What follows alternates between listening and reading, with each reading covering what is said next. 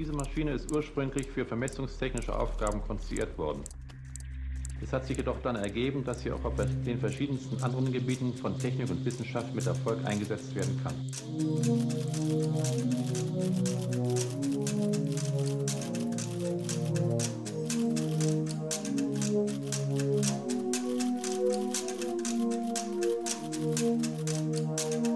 Hi, are we on now?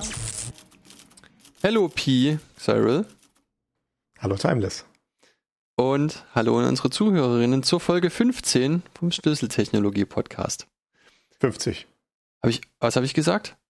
15. Ah, klassischer freudscher Versprecher. Ich wünschte, ich wäre noch mal so jung. Genau. damals, damals 2021. Das äh, können wir uns heute alle gar nicht mehr vorstellen. Ja, Entschuldigung, ich wollte sagen 50. Ich hab's doch hier oben stehen. Habe ich mich wohl vertan. Ja, genau. Wir haben nur noch 14 bis zur nächsten Rundenzahl. okay, ja, ich sehe. nee, aber in, in, manchen Kulturen wird ja 50 auch als eine runde Zahl angesehen. Deswegen machen wir heute was, äh, ein bisschen was Schmissiges. Ich hatte, ich bin heute früh auf dieses Wort gekommen und habe dann auch so überlegt, wann ist eigentlich das letzte Mal, dass ich schmissig gesagt habe? Das muss auch schon an, antike Vorgeschichte sein. Aber äh, nee, das, so, sowas machen wir heute. Äh, wir gucken uns heute das Jargon-File an. Mhm. Also die Jargon-Datei auf Deutsch vielleicht. Äh, aber ich glaube, wir werden nicht viel deutsche Sachen erzählen hier heute. Okay, heute ist der Begriffserklärungspodcast. Ja. Genau. Meine Frau benutzt das Wort schmissig gelegentlich, fällt mir dazu ein. Okay. Sehr gut. Also jemand hält das Wort am Leben für uns, hält es warm. Ja. Äh, damit es dann in solchen Situationen für uns bereitsteht, wie das Wörter so tun. ähm, das Jargon-File ist beschrieben äh, in seiner eigenen Einführung als ein umfassendes Kompendium des Hackerslangs, das viele Aspekte der Hacker-Tradition, der Folklore und des Humors beleuchtet. Also das sagt dasjenige natürlich auf Englisch, aber ich habe es hier mal übersetzt so als kleinen Einstieg.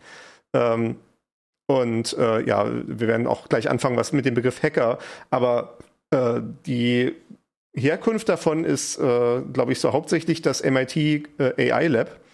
Also MIT äh, und ich glaube auch so ein bisschen die Universität Berkeley äh, in Kalifornien. Mhm.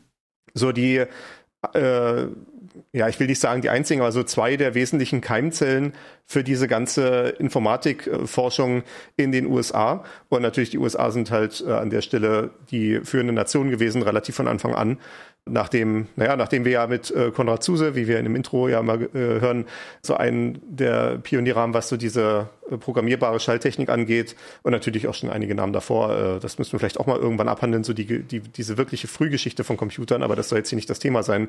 Dann hat man einen großen Meilenstein in äh, UK, also in, in Großbritannien natürlich mit Bletchley Park und diese Maschinen von Alan Turing, die im Zweiten Weltkrieg die Enigma angegriffen und geknackt haben. Mhm. Und aber dann nach dem, natürlich nach dem Zweiten Zweiten Weltkrieg und dann im Kalten Krieg, in der Ära des Kalten Kriegs dann äh, hauptsächlich das Ganze in den USA vorangetrieben mit den wes wesentlichen technischen Entwicklungen und natürlich auch den entsprechenden Unternehmen, die daraus entstanden sind, die man heute noch kennt.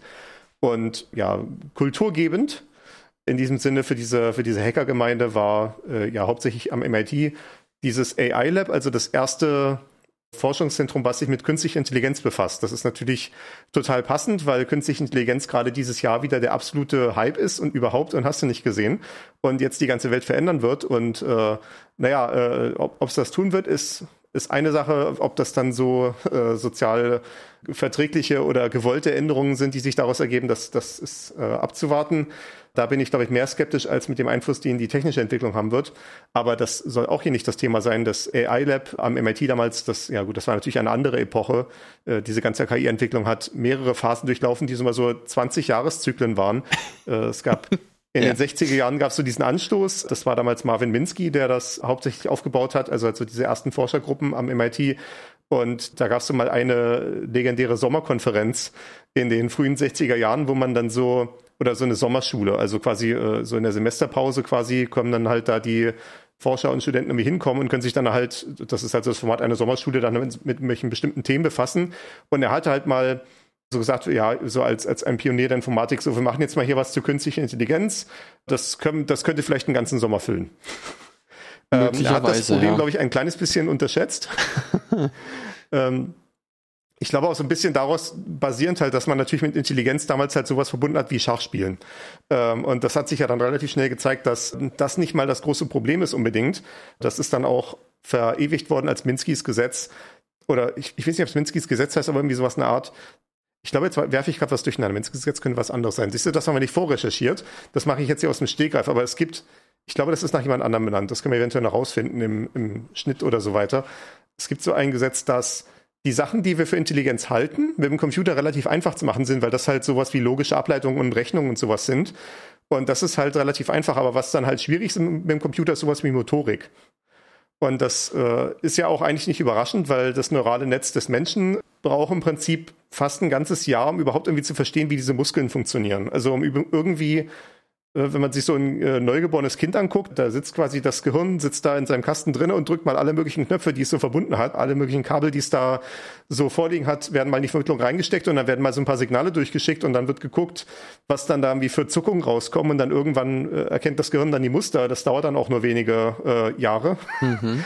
bis dann äh, dieser ganze Bewegungsapparat irgendwie in einer plausiblen Art und Weise bewegt werden kann. Also dass dann halt ein äh, Kind auch kontrolliert seine Hände verwenden kann oder sowas. Das ist ja eigentlich Wahnsinn, dass das irgendwie geht, aber halt, ja, weil wir es halt jahrelang quasi nichts anderes trainiert haben als nur das und dann halt noch so ein bisschen Sprache nebenan, ja, äh, whatever.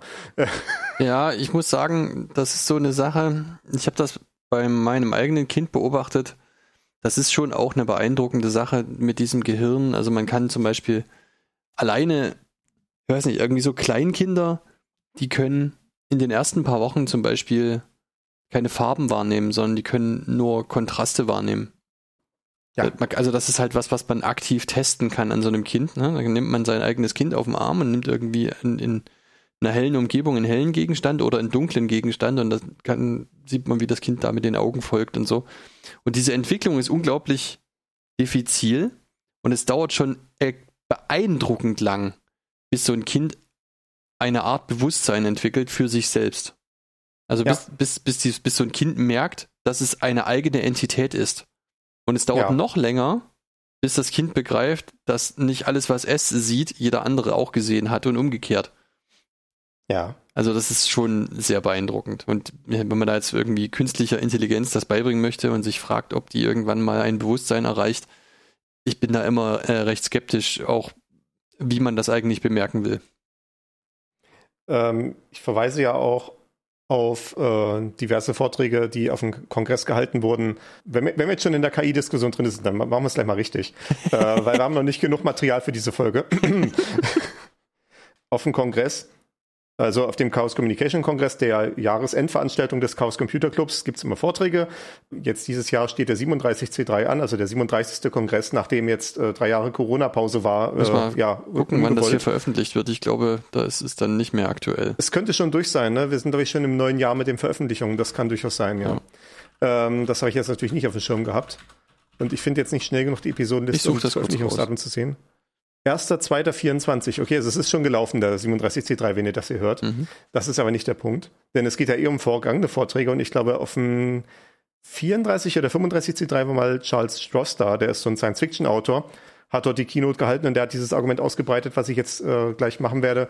Und ich habe aber dasselbe Argument auch schon auf einem früheren Kongressvortrag, ich glaube auf dem 32C3 von Joscha Bach gehört. Mhm, ja dass KI ja zwei Sachen enthält. Also wenn man wirklich künstliche Intelligenz haben will oder wenn man quasi das nachbauen will, was ein Gehirn macht, dann ist halt das, was so konventionell mit Intelligenz, mit, mit KI gerade verbunden wird, ist maschinelles Lernen. Also diese im Prinzip Mustererkennung, wenn man es auf ein Wort runterbrechen will.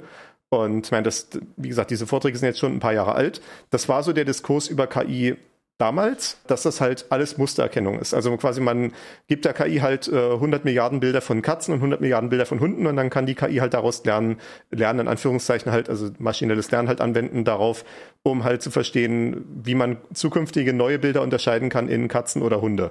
Und äh, also dementsprechend ist es halt, lernt das die KI halt das Muster Katze von dem Muster Hund zu unterscheiden. Und sowas äh, gibt es dann halt in allen möglichen Variationen. Also auch sowas wie eine Spracherkennung ist natürlich auch eine Mustererkennung, die Sprache als auditives Muster.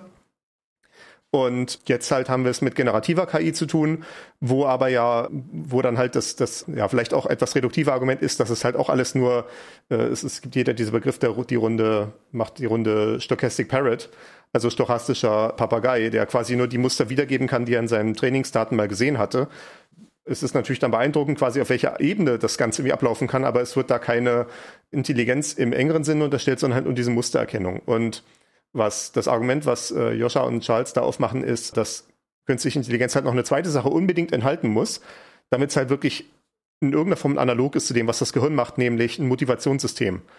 Also man muss ja den Mustern quasi irgendwie äh, eine Art von, also man muss diesen ganzen Mustern, die halt aus der Wahrnehmung heraus erwachsen, dann irgendeine Motivation noch äh, hinzufügen. Das kann dann halt, das ist jetzt vielleicht bei diesen generativen KI-Systemen, die man jetzt gerade hat, halt in irgendeiner Form so eine, halt die, die Programmstruktur, die der Mensch dann drumherum baut, um das, was da in diesem neuralen Netzwerk so rumköchelt. Also, dass halt mit diesen Ausgaben von dem neuralen Netz dann halt irgendwas gemacht wird, das erfüllt diesen Zweck. Aber es ist ja nicht dem künstlichen Intelligenzsystem intrinsisch unbedingt. Und äh, und das ist halt, was auch mit den Menschen passiert, quasi. Man hat halt diese Wahrnehmung, da können Muster erkannt werden und sowas. Aber was dann halt mit diesen Mustern gemacht wird, das erfordert halt irgendwie so ein Motivationssystem. Und äh, das ist ja dann auch das, was im Zweifelsfall bei Menschen dann erstmal auf relativ äh, primitiven äh, Impulsen basiert. Also sowas halt von wegen, äh, ich habe halt hier irgendwie so einen Impuls in meinem, irgendwie so einen Nervimpuls, der kommt an oder wahrscheinlich auch irgendwie eine komplexere Struktur als nur ein Impuls, der sagt Hunger. Und ich habe dann halt so ein Motivationssystem, was dann halt mich dazu anhält, irgendwie ein Muster zu finden, wie ich irgendwie diesen Hunger reduzieren kann. Also zum Beispiel, indem ich irgendwie Essen in den Mund stecke und dann sehe ich dann, dass da irgendwie bestimmte Synapsen feuern und danach geht dann das Hungersignal weg und dann motiviert mich das halt irgendwie, diese Art von Essen öfter in den Mund zu stecken. Und äh, so geht das dann halt weiter äh, entlang der Hierarchie der Bedürfnisse. Äh, aber im Wesentlichen halt hat man dieses Motivationssystem, was einen dazu antreibt, halt irgendwie bestimmte Dinge zu machen und halt diese Mustererkennungsfähigkeiten einzusetzen auf eine hoffentlich weise Art und Weise. Und die, das Argument, was die machen, ist, das ist halt auch die Sache, vor der Leute Angst haben. Also, dass man halt so eine KI hat und die hat dann halt so ein Motivationssystem und das ist dann halt total wild. Ne, dieses klassische Beispiel ist dieser Paperclip Maximizer, was dann so als, als theoretisches äh, Konstrukt gegeben wird, so als Gedankenexperiment, wenn wir jetzt so eine äh, hochintelligente KI bauen, aber die hat leider, die, die ist halt von einem Büroklammernhersteller programmiert hm. und hat leider als einziges Ziel, möglichst viele Büroklammern herzustellen und überfällt dann halt die ganze Welt und transformiert die komplette Masse der Erde in Büroklammern, die dann durch den, durchs All schweben. Und äh, da, da wird dann halt argumentiert, dass das eventuell für die Menschheit nicht zielführend sei. äh, ja. Also für die Aktionäre der Büroklammern-Firma äh, vielleicht, äh, aber das ist eine andere Sache. Ähm, aber das ist ja genau der Punkt, weil die beide meinen dann so, ja, also dieser, dieser gefährliche Teil mit dem Motivationssystem, äh, das haben wir bereits, nennt sich Großkonzern. Oder halt allgemein jede größere Institution, die halt aus mehr als einer Handvoll Menschen besteht, also so, dass sich die Menschen dann nicht mal alle persönlich kennen, mhm. funktioniert dann nach bestimmten Regeln und diese Regeln haben, tendieren dazu, dann halt so ein Eigenleben zu entwickeln und halt so ein eigenes Motivationssystem zu sein. Das sieht man in der Politik, in der Wirtschaft, in äh, Religion und so weiter, dass sich diese Motivationssysteme, die dann halt, in denen die Menschen quasi nur noch wie Neuronen agieren, also wie einzelne äh, Aktoren in dem größeren System, dass die sich dann wie so ein bisschen verselbstständigen und wir alle als einzelne kleine äh, Menschen stehen so davor, fragen uns, wie wir das Ding jetzt noch irgendwie eingefangen bekommen und sind uns nicht so richtig sicher, wie überhaupt. Und äh, von daher, ja, ist von ist von KI eigentlich dann, wenn man jetzt diese deprimierende Sicht zu Ende denkt, ist dann halt im Wesentlichen nur zu erwarten, dass wir ein neues dysfunktionales äh, Motivationssystem bekommen, was die Älteren ersetzt. Und ähm, das nennt sich dann, glaube ich, Fortschritt. Okay. Ich muss jetzt mal nochmal äh, aus dem Topic rausspringen. Ähm, dein Recording läuft, oder? Ja. Gut, in Ordnung. Ich werde ein paar Aussetzer und ein paar Zerrer drin, aber das ist ja gut. Okay. Kein Problem. Genau, ähm, lass uns mal wieder on track kommen, nachdem das jetzt eine leichte deprimierende Wolte war am Anfang. Nee, ähm, wir waren beim MIT AI Lab gewesen. Wie gesagt, MIT und Berkeley sind, glaube ich, so diese beiden wesentlichen Stellen, die auch das Jargonfile selber als Quellen angibt für diese ganzen Begrifflichkeiten, die dort aufgelistet sind. Ja, es hat sich dann, es haben dann Leute halt angefangen zu sehen, dass äh, in diesem, äh, in, in diesen äh, äh, Forschergruppen sich offenbar ein eigener Jargon herausbildet und dass man den nochmal katalogisieren könnte, so als äh, zeitgeschichtliches Dokument. Das ist dann über die Jahre und Jahrzehnte passiert. Die Version, die wir hier verlinkt haben, äh, die zuletzt von Eric S. Raymond noch äh, gepflegt wurde, ist zuletzt aktualisiert 2003. Und ich glaube, so die wesentlichen Einträge sind so aus den 70ern bis 90ern, äh, weil zu der Zeit diese ganze Hackergemeinde noch relativ isoliert war vom Mainstream-Zeitgeist. Also gerade in den 2000er Jahren haben wir dann gesehen, dass diese ganze, dass diese ganze Diskussion über Technik und sowas dann immer mehr in den Mainstream reinkommt. Dann hat man dann in den 2010er Jahren auch sowas wie die Fernsehserie Big Bang Theory und sowas und, und allgemein dann auch so eine Tendenz, dass diese ganze Nerd- und Geek-Kultur ein bisschen salonfähiger geworden ist. Vielleicht auch durch sowas wie den Erfolg von Comicfilmen und äh, so weiter und so fort.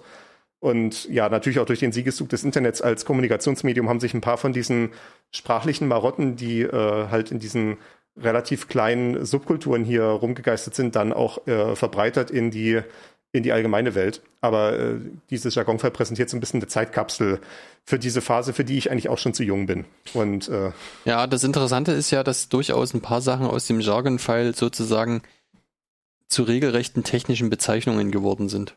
Ja. Ne? Also das ist ja eigentlich die Leistung darin oder das Interessante ja. daran. Ja.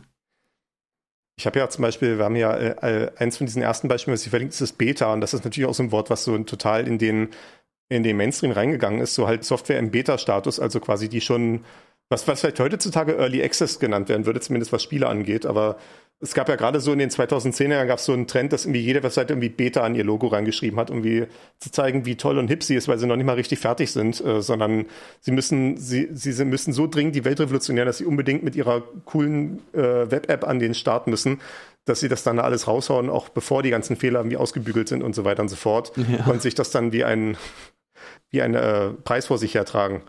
Und aber auch dieser Eintrag Beta hier in dem Jargonfeld ist auch ein guter äh, Punkt, um ein Content Warning zu geben, was ich glaube ich während diesem Podcast auch noch nicht gemacht haben.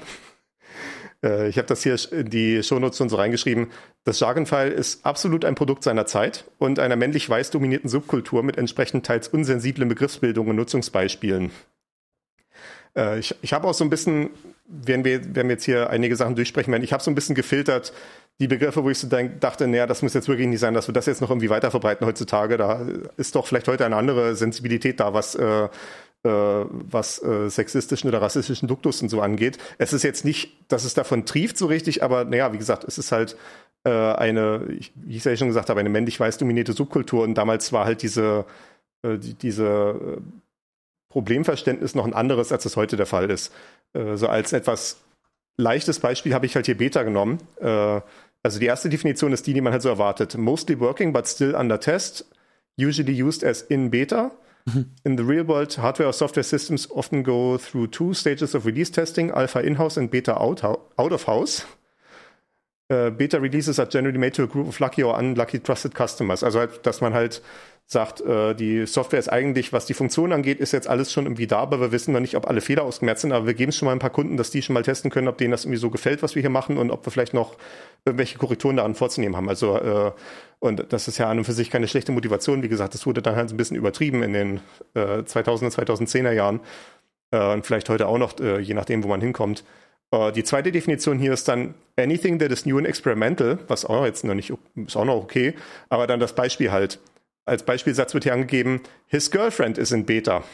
Also seine Freundin ist im Beta. Uh. Uh, means that he is still testing for compatibility and reserving judgment. Und ich weiß ja nicht, also ich meine, es ist, es ist okay. Es ist, ist glaube ich, jetzt nicht so, es ist nicht komplett schlimm. Also es ist halt so eine total technische Formulierung, was das Ganze so ein bisschen äh, kurios macht, sage ich mal. Ja. Er testet seine neue Freundin noch auf Kompatibilität, aber das äh, es, ist, es hat so einen Beigeschmack von Objektifizierung, wo ich dann so denke, also man hätte auch ein anderes Beispiel nehmen können. Aber ja, ist halt so eine interessante Frage. Erstens, da sind wir wieder bei der Zeit, ne, aus der das kommt. Und ja, dann genau. ist das halt irgendwie so eine technische Umschreibung für die Frühphase einer Anbahnung einer Beziehung vermutlich oder sowas in der Art. Ja. ja. Okay. Ja. Nee, also äh, genau, also ich, äh, das, das würde ich halt als Content Warning an der Stelle geben, wenn man sich auch dieses Glossar anguckt, was wir auch verlinkt haben ähm, dann wird man einige Begriffe finden, wo man sagen würde, naja, das ist, äh, wo, wo, man vielleicht ein bisschen in Fremdschämen äh, reinfallen könnte. Äh, wir, ich werde jetzt hier nicht das komplette Genrefall so unterschreiben, aber es ist, wie gesagt, eine interessante Zeitkapsel und ein paar Begriffe kann man sicherlich auch äh, heute noch zur Anwendung bringen. Und der erste davon ist natürlich äh, das Wort Hacker oder Hack. Oder auf Deutsch äh, wird man dann auch Hacker oder Hack sagen. Hier ist auch Hack wird eingeführt. Äh, das ist ja alles ein bisschen hier äh, wie ein Wörterbuch aufgemacht, natürlich auch. Äh, hier ist gleich als erste Anmerkung bei Hack dran very common. Und man hat dann hier neun verschiedene De Definitionen. Ja. Da ist auch unter anderem die Sache drin, die man, oder nee, bei Hacker ist dann die Definition drin, die man so als, als Hacker heutzutage kennt. Die ist hier markiert als deprecated. Das war ja so der Anspruch, den man verbreiten wollte, dass dass, dass das eigentlich ein Begriff ist, den man so nicht verwenden wollen würde. Uh, und zwar a malicious meddler who tries to discover sensitive information by poking around. Also ja, die Definition, die Leute halt kennen, wenn sie das Wort Hacker hören im normalen Sprachgebrauch, so in den äh, in den Massenmedien und sowas, äh, sowas wie ein Hackerangriff zum Beispiel. Also ein, ja, ein, ein bösartiger äh, Angreifer, der versucht, äh, äh, aus einem Computersystem oder anderswo sensitive Informationen rauszukratzen. Das haben wir alles besprochen in der, in der Folge, die nach uns kommt, in der 51. wir haben ja die Reihenfolge geändert, wo es um Ablauf eines CT-Angriffs gehen wird, mhm. die aber bereits aufgezeichnet ist, deswegen kann ich das jetzt in der Vergangenheitsform sagen. Ähm, das ist so was, was halt Leute als Hacker so allgemein bezeichnen im weit verbreiteten Sprachgebrauch. Von dieser Definition wollte man sich distanzieren. Äh, hier steht dementsprechend auch, the correct term for this sense is cracker. Mhm. Also äh, genau. wurde dann versucht, einen Alternativbegriff zu definieren. Ja, wie gesagt, die All Allgemeinheit hat das leider nicht so aufgegriffen in der Art und Weise. Ein Hacker ist hier definiert. Eine äh, Sache noch. Person, ja. Äh, deprecated fiel gerade das Wort. Also deprecated ist ein Wort für abgelehnt oder überholt, veraltet. Also, genau, überholt, veraltet, ja, äh, genau. äh, deprecated, ja. Das ist auch so ein Wort, was sehr viel im IT-Sprachgebrauch ist, ja, Richtig, weil wahrscheinlich ständig alte Sachen als überholt angesehen werden und dann äh, abgeschafft werden sollen und so weiter und so fort. Äh, es ist ja eine notorisch schnelllebige Branche, in der wir uns hier unten bewegen. Genau. Auch äh, ja, auf eine Art und Weise, die ich nicht mal gutheißen kann.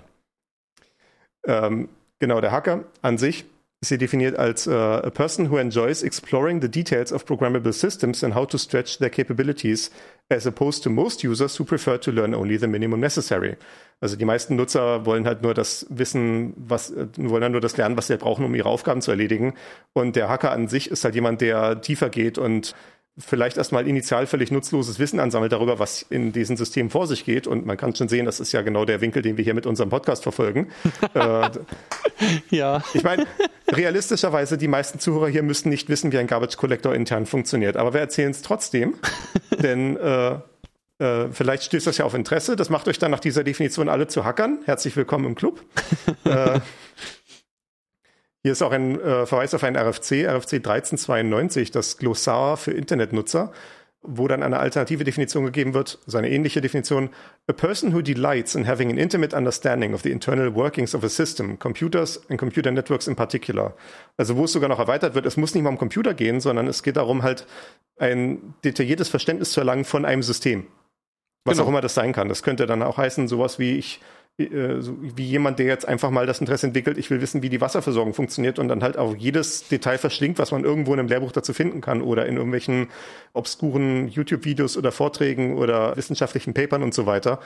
Äh, und dann am Ende ja vielleicht besser Bescheid weiß als die Leute, die so ein Wasserkraftwerk wirklich betreiben, weil die halt nur darauf trainiert sind, die Kontrollen zu verwenden und dann im Zweifelsfall an andere Handwerker oder äh, äh, Experten abzugeben, wenn dann bestimmte Technik gewartet werden muss. Und dann hat man dann aber diesen einen Tausendsasser, der halt obsessiv jedes Detail verschlingt, was irgendwie über, mit, mit Wasserversorgung und Wasserkraftwerken zu tun hat äh, oder Wasserwerken. Ja, genau. Also am Ende geht es darum, sich irgendwie häufig auch durchaus kreativ, aber erstmal tiefgreifend mit technischen Systemen zu befassen, ja. Genau. Oder es muss ja nicht mal ein technisches System sein, es kann auch sowas sein wie ein politisches System. Ah, äh, ein politisches System ist auch etwas, mhm. was man hacken kann. Denn Hack kann ja hier auch heißen, also hier ist zum Beispiel eine, Defini eine der Definitionen für Hack, to interact with a computer in a playful and exploratory rather than goal-directed way. Also dass man einfach mal so guckt, was kann man mit so einem Computer alles anstellen an, an witzigen Sachen mit den äh, Komponenten, die das System halt so bereitstellt. Oder vielleicht kann man irgendwie Sachen auf eine Art und Weise kombinieren, die zu einem interessanten äh, emergenten Verhalten führen. Äh, emergentes Verhalten in dem Sinne, was halt nicht original geplant war, aber wenn man ein paar Sachen interessanterweise kombiniert, entsteht ein neues Verhalten. Dadurch, wie verschiedene Sachen dann miteinander inter ins Interagieren kommen. Also äh, sowas wie wir. Die Definition 5. Äh, to pull a prank on. Aha. Wäre vielleicht. See, see Hacker Sense 5. An expert at a particular program or one who frequently does work using it or on it. Hm. Hm. Also es, es geht alles so in diese Richtung, halt, ich glaube, was, was im Chaos Computer Club dann halt auf Deutsch mal heißt, Spaß am Gerät. Ja, genau, richtig. Also, dass man halt den Computer als solches nicht nur verwendet, um jetzt zu sagen, irgendwie, ich rufe jetzt E-Mails ab, okay, fertig, und dann macht man weiter mit dem Leben. Äh, sofern man das noch irgendwie kann. Heutzutage spielt sich, glaube ich, das ganze Leben am Computer ab, aber das ist eine andere Sache. Äh, äh, sondern dass man halt sagt, man, man beschäftigt sich mit, mit diesem System aus aus einer intrinsischen Motivation einfach nur das System zu verstehen und vielleicht zu gucken, äh, vielleicht kann man mit dem Computer irgendwas Schönes bauen. Mhm.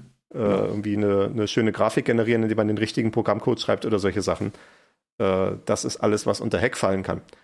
Ich sage einfach mal, wir gehen mal weiter, weil wir müssen, wir müssen mal ein bisschen losmachen, dass wir nicht nur ein Wort besprechen, sondern noch ein paar andere. Ja. Ich meine, du hast jetzt halt hier einfach so ein paar Sachen rausgesucht, die, äh, die du einfach für wichtig bef befunden hast. Ne? Das muss man ja auch sagen. Am besten ist es trotzdem einfach mal die sagen Linkliste wichtig, sondern halt, wo wir, wo wir drüber reden können. Also ich hatte schon Ja. so zwei, drei Sachen äh, vor Augen, als wir diese Folge gemacht haben, also zum Beispiel das Wort Hacker, wo wir unbedingt drüber reden müssen, weil es halt, äh, äh, weil es auch teilweise Wörter sind, die tatsächlich in meinem äh, Sprachgebrauch drin sind oder zumindest wo Stories dranhängen, die ich gerne erzählen möchte. Und das äh, werden wir jetzt ein bisschen durchgehen. Äh, das wird auch, glaube ich, nicht die letzte Folge zum Jargonfall sein. Wir haben uns jetzt beschränkt auf A bis M beim Durchgehen des Glossars. Als ich dann halt schon festgestellt habe, dass ich schon beim Buchstaben C schon irgendwie insgesamt zehn Treffer hatte oder so, die ich reinnehmen wollte, äh, habe hab ich mich dann eingeschränkt und gesagt, gut, wir machen A bis M und dann haben wir irgendwann nochmal die Gelegenheit, N bis Z zu machen, so wie wir auch unseren, den, den Eisberg nochmal irgendwann komplettieren müssen. Mhm. Aber das ist ja, Ja. auch eine, eine andere Folge, die dann zu einer anderen Zeit passieren wird. Ich habe das dann jetzt versuch- versucht, ein bisschen nach Kategorien zu ordnen und die erste Kategorie hier ist Design und Methodik. Denn natürlich äh, war das da auch schon ein Thema äh, damals, ja, vielleicht, vielleicht nicht so in den 50er Jahren, da war das wirklich noch so, man hat einzelne Programme, die man als Laufen kriegt, die dann so auf ein paar Lochkarten passen vom Platz her und dann ist das irgendwie so das Größte, was man sich vorstellen kann. In den 70ern, 80er, 90er Jahren ist natürlich die äh, erste Hochphase von so wirklich Programmierung im großen Stil, also wo es dann, wo es dann erstmals Softwarefirmen aufkommen. Das war ja eine der großen Innovationen, die Microsoft damals gemacht hat. Die waren die erste reine Softwarefirma so richtig. Äh, Also es mag sein, dass es schon irgendwie davor Firmen gab, die nur Software gemacht haben, aber das waren die ersten, die wirklich groß geworden sind, damit Software zu machen. Während halt bis dahin zum Beispiel sowas wie ein Betriebssystem immer etwas war, ja, das hat der Hersteller halt zum, zum Computer mitgeliefert, aber das Produkt war der Computer und nicht die, das Betriebssystem, während das dann halt natürlich das ist, was Microsoft groß gemacht hat. Also erst haben sie angefangen äh, mit Programmiersoftware, also äh, ihre Basic-Implementation.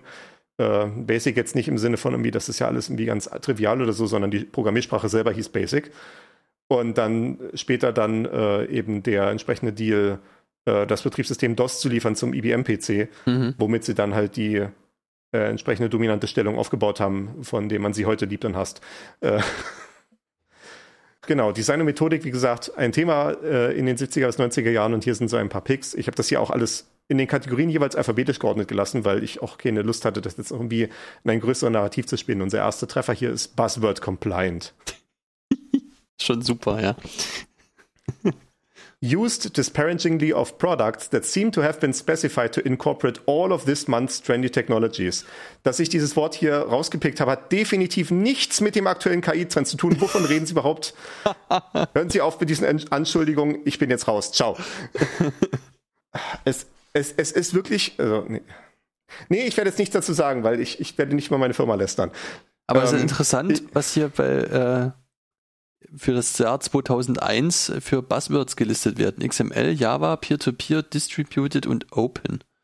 Es gibt diese Geschichte, dass, ähm, also diese Geschichte, die überliefert ist, ich meine, ich habe natürlich damals nicht bei Microsoft gearbeitet. Ich meine, damals, 2001 war ich elf Jahre alt, also sowieso schon mal nicht, aber selbst wenn. Aber es, diese Geschichte ist überliefert, dass, ich weiß nicht, ob es Bill Gates war, aber auf jeden Fall irgendein sehr hohes Tier bei Microsoft zu der Zeit hatte mal irgendwann so in einem Interview in so einer Business-Zeitschrift oder so nebenbei gesagt, XML finde ich ja ganz interessant. Und dann und dann lesen das halt die Microsoft-Mitarbeiter, und ohne dass es halt so ein Mandat gibt irgendwie dafür, ne, fangen plötzlich alle Leute bei Microsoft an, in alle Produkte XML reinzustopfen, wo es irgendwie geht. Also XML ist ein Dokumentenformat und ist eigentlich dafür gedacht, äh, Text zu strukturieren. Ne? Also halt sowas ähnliches wie was wir unter LaTeX besprochen hatten, dass man halt irgendwie einen Text hat und dann kann man markieren, das hier ist eine Überschrift oder das da ist äh, äh, ein, ein Absatz und so weiter und so fort. Also so auch ein, äh, es war mal gebaut als eine rigorosere Form von äh, SGML, was die technische Basis für HTML ist, also die, was man Webseitendokumente beschreibt.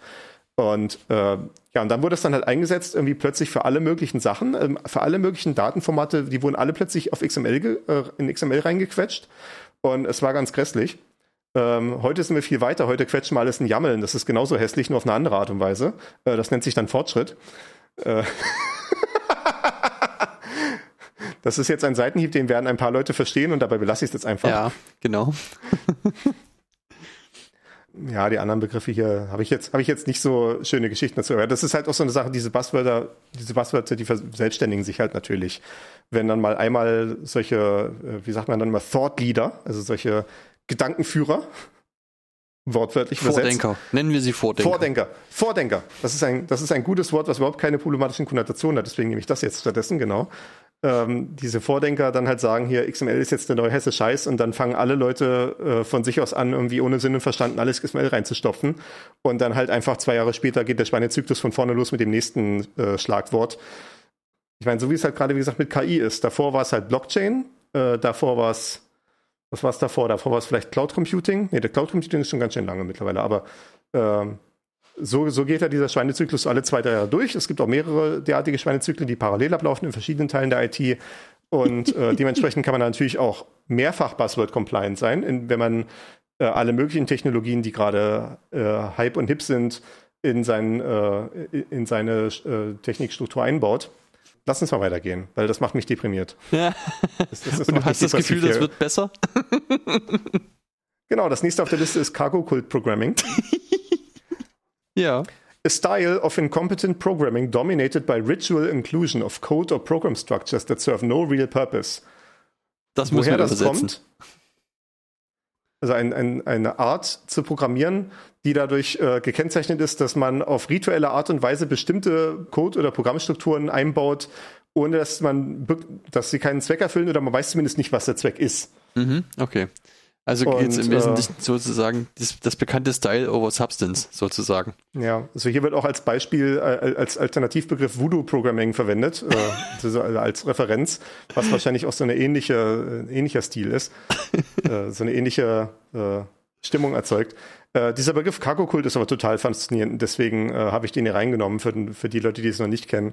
Ähm, das ist eine Referenz auf bestimmte Ureinwohner im Südpazifik, die im Zweiten Weltkrieg äh, gesehen haben, dass äh, so Flugzeuge von, ja, wahrscheinlich auch den Japanern oder halt von den Amerikanern da lang geflogen sind und manchmal haben die auch äh, Vielleicht haben die da auch so eine Militärbasis oder sowas gehabt, wo sie irgendwie Last hinbringen wollten. Vielleicht sind, und ab und zu sind mal solche Kisten rausgefallen. Und da äh, haben das dann halt die So-Einwohner vorgefunden, dann irgendwelche Kisten oder vielleicht irgendwelche anderen Sachen, die aus den Flugzeugen rausgeworfen wurden.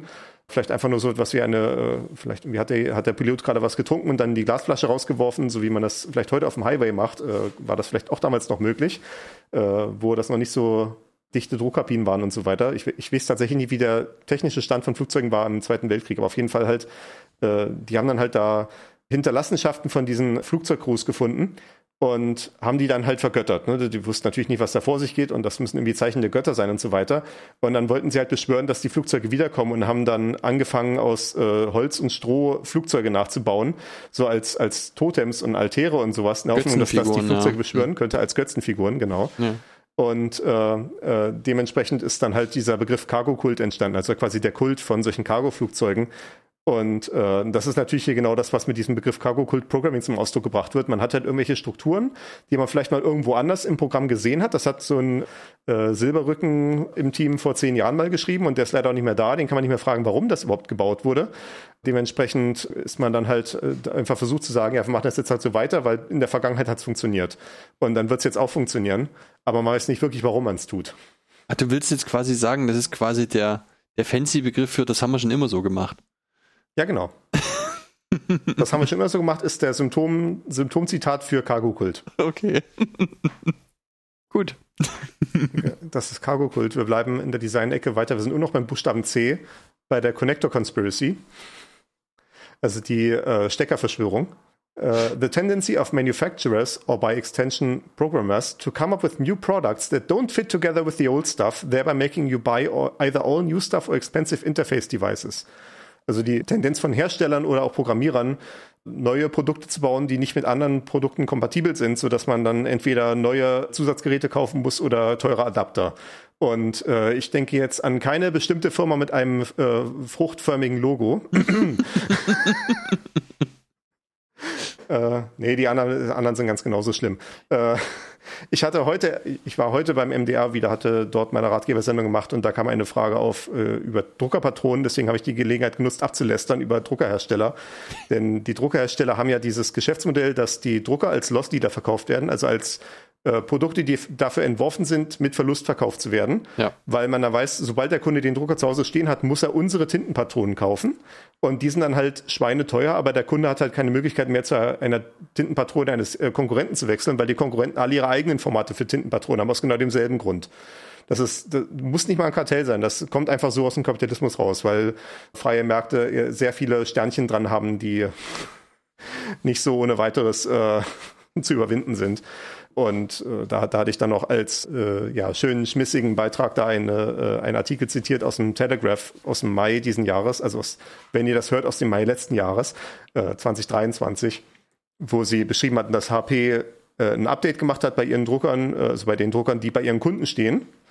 Haben sie ein Update übers Internet eingespielt, dass bestimmte Tonerkartuschen oder Tintenpatronen von äh, Drittanbieterherstellern, also solchen äh, No-Name äh, Anbietern, die dann halt die Tintenpatronen günstiger anbieten in kompatibler Form, dass die einfach nicht mehr akzeptiert werden. Und die Begründung war dann halt auch erst so, ja, das ist ja hier, damit der Kunde ein konsistentes Erlebnis beim Drucken hat und so weiter. Und dann so ganz unten so, ja, äh, Schutz unseres geistigen Eigentums. Also halt, ja, auch genau das, was hier in dieser Con Connector Conspiracy beschrieben wird. Ja. Äh, hier ist auch so als Beispiel äh, ein ähnliches Phänomen ist der ist die ist die ist die, ist die Gewohnheit von Herstellern neue Schraub, äh, Schraubendreherköpfe einzuführen, so dass nur ihre zertifizierten äh, Techniker die entsprechenden äh, Abdeckungen und sowas aufschrauben können, weil sie ja halt die magischen Schraubendreher dafür haben. Und äh, da denke ich natürlich auch überhaupt nicht an eine bestimmte Firma mit einem apfelförmigen Logo. Ja, gut, das, man, das muss man sagen. Das lässt sich nicht nur auf Schraubendreher anwenden, sondern man kann auch irgendwelche Schraubenschlüssel oder sowas, egal was ja. das für Schrauben sind, die Köpfe davon gibt da auch Kfz-Hersteller und Maschinenhersteller und so, die solche Praktiken verwenden. Ja. Das ist also nicht völlig aus der Welt, betrifft nicht nur Obstverkäufer. Man muss sich auch klar machen, dass es mal eigentlich mal eine so, äh, gesellschaftliche Errungenschaft war, dass wir uns auf technische Standards geeinigt haben. Und ähm, ja. Äh, aber das ist natürlich bad for business. Ja, es ist, wie man. Ähm, ich bin da immer so ein bisschen hin und her gerissen. Ja, natürlich, Standards sind eine tolle Sache. Wenn man sich allerdings anguckt, was denn aus welchem Grunde als allererstes spezifiziert wurde als Standard, dann äh, kriegt man da schon wieder so ein flaues Gefühl irgendwie.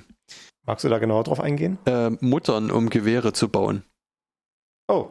Ähm, früher, früher war es, also be bevor der oder vor der Standardisierung von Gewinden, musste man eine Schraube und eine Mutter immer paarweise herstellen und es passte jede Schraube zu genau jeder Mutter, weil das gefeilte Gewinde waren und dann hat man da die heiß miteinander verdreht und so. Mhm. Ähm, hat quasi von einer Schraube das Gewinde gefeilt und hat dann eine, eine heiße Mutter darüber, darüber gedreht, sodass das Gewinde genau passte. Ah ja. Und um Gewehre schneller und mit standardisierten Teilen zusammenbauen zu können und eben auch Ersatzteile zu haben, hat man dann eben als allererstes Gewinde spezifiziert. Ja, gut, das hat ja dann auch äh, friedliche Anwendungen davon gegeben. Natürlich, klar, auf jeden Fall. Ich, ich muss jetzt gerade auch dran denken an, was in äh, Apple-Geräten heutzutage abgeht, dass halt, äh, wenn man eigentlich Teile wechseln möchte, mal im iPhone dann feststellt, dass die leider alle aneinander gedongelt sind. Also dass halt ja quasi das äh, elektronische Analog von diesem Prozess äh, ist, was du da beschrieben hast, dass die aneinander ineinander gedreht werden und dadurch halt genau aufeinander passen. Und so ist es ja dann äh, bei Apple-Geräten zunehmend auch, dass die Ersatzteile dann erst äh, mit einem entsprechenden kryptografischen Schlüssel versehen werden müssen, damit sie mit der Hauptplatine von dem Telefon oder äh, Tablet und so weiter reden können. Mhm. Und ansonsten wollen die dann halt nicht zusammen. Also die werden auch gepaart, äh, bis dass der Defekt euch scheidet. okay, ja. Äh, wir müssen mal weitergehen. Wir sind, wir haben tatsächlich schon ganze drei Begriffe geschafft nach nur 40 Minuten. Eieiei. Ich habe hier crafty.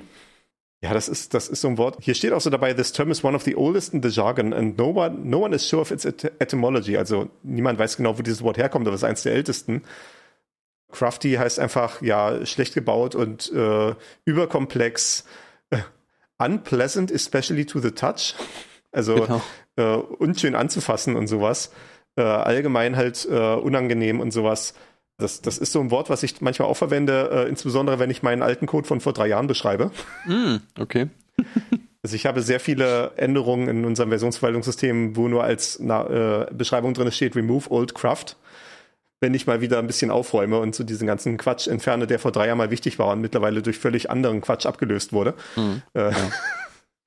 Äh, dementsprechend, ich glaube, das ist auch ein Grund, was ich reingenommen habe. Da hieß noch eine Ableitung und zwar das Wort Craftsmanship Das Gegenteil von Craftsmanship, also mit Craft mit A halt geschrieben, ist halt ja äh, gutes Ah. Handwerk, ne? Äh, weiß nicht, ist dafür ein schönes deutsches Wort. Craftsmanship ist Handwerkskunst. Handwerkskunst, genau. Mhm. Äh, Kunstfertigkeit ist ja auch noch als Übersetzung. Und Craftsmanship dann halt mit U anstatt mit A, also halt ja, das, das Gegenteil davon, dass man halt vielleicht sich sogar zu einer Kunst erhebt, äh, schlampige Arbeit zu machen, aber ja, halt irgendwie schnell, schnell, schnell irgendwie alles fertig macht und so, ne? Äh, wie man es halt leider manchmal tun muss. Wenn Da man gibt es auch 20 ein Sachen schönes gleichzeitig zu deutsches, deutsche Entsprechung dafür, das nennt sich Pfusch. Ja, ja, ja. Wichtig fürs Design, wenn man nicht Craftsmanship machen will, ist äh, Deep Magic. das ist so ein, äh, es gibt ja sehr viele Einträge in diesem Jargonfall, so verschiedene Stufen von äh, Magie und Zauberei. Äh, also hier ist auch alleine schon hier verlinkt ist Black Art, also quasi schwarze Magie, ne? äh, schwarze Künste. Und außerdem auch hier verlinkt in Deep Magic ist Heavy Wizardry. Und natürlich dementsprechend auch der Wizard als äh, halt der Programmierer äh, oder Programmiererin Silberrücken. Die entsprechende Person, die halt in der, imstande ist, irgendwie, ja, die, die dann halt Code schreiben kann und dann guckt man rauf und sieht so, okay, also offensichtlich funktioniert das, aber ich gucke rauf und selbst nachdem ich es gelesen habe und irgendwie, ich verstehe nicht, warum es funktionieren könnte. Das ist, äh, das ist halt schwarze Magie. Ähm, das hat man immer so ein bisschen in einem hinreichend komplizierten Computersystem. Äh, aber man, man, muss versuchen, es irgendwie möglichst scharf abzugrenzen und irgendwie in äh, gute Container oder äh, Abstrahierungsstrukturen einzubauen, dass es dann nicht am Ende sich ausbreitet wie so eine, ja, wie so eine Seuche und dann in den ganzen Code rein metastasiert und dann alles am Ende nur noch schwarze Magie ist und keiner mehr eine Chance hat, das zu verstehen. Äh, das ist eine der Herausforderungen, die man in der Programmierung so vor sich hat. Mhm, okay, ja. Vielleicht so das Gegenteil von schwarzer Magie oder, oder tiefer Magie hier ist äh, Eleganz. Und das ist natürlich der Anspruch, den jeder Programmierer mir hat, äh, combining simplicity, power and a certain ineffable grace of design. Also äh, die, ein Design basierend auf Einfachheit, äh, Mächtigkeit und einer ungreifbaren Eleganz. Grace? Fuck, was heißt Grace auf Deutsch? Grazilität? Anmut. Ja, Grazie, natürlich. Ja, genau. Mhm. Hier steht auch noch so da, higher praise than clever. Also es ist eine Steigerungsform von clever. Und äh, Also das ist ja Der- durchaus, das ist durchaus auch was, was ansonsten in, sagen wir mal, technischer Gestaltung auch vorkommt, dass man für bestimmte Probleme eine elegante Lösung findet. Ja, Also das ist was, was mir durchaus auch bekannt ist. ja, hier ist das äh, klassische Zitat aus dem Kleinen Prinz von Antoine de Saint-Exupéry. Dieses Zitat, ja, was auch so als Aphorismus vielleicht Bekanntheit äh, erlangt hat.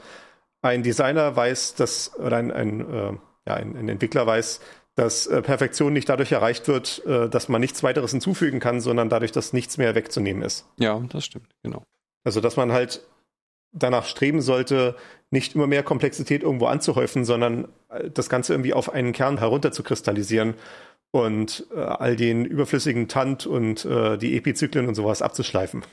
Ob das dann tatsächlich möglich ist, äh, hängt von tatsächlichen Geschäftsanforderungen ab. Ja, natürlich. Aber es ist ja so, wie du immer sagst, ne? Äh, die, beste Möglichkeit, schneller zu sein, ist weniger zu tun. Ja, genau. Ich habe einen langen Brief beschrieben, weil ich keine Zeit hatte, einen kurzen zu schreiben. Das war Oscar Wilde, oder? Ich weiß Bin es nicht, aber ist irre? gut.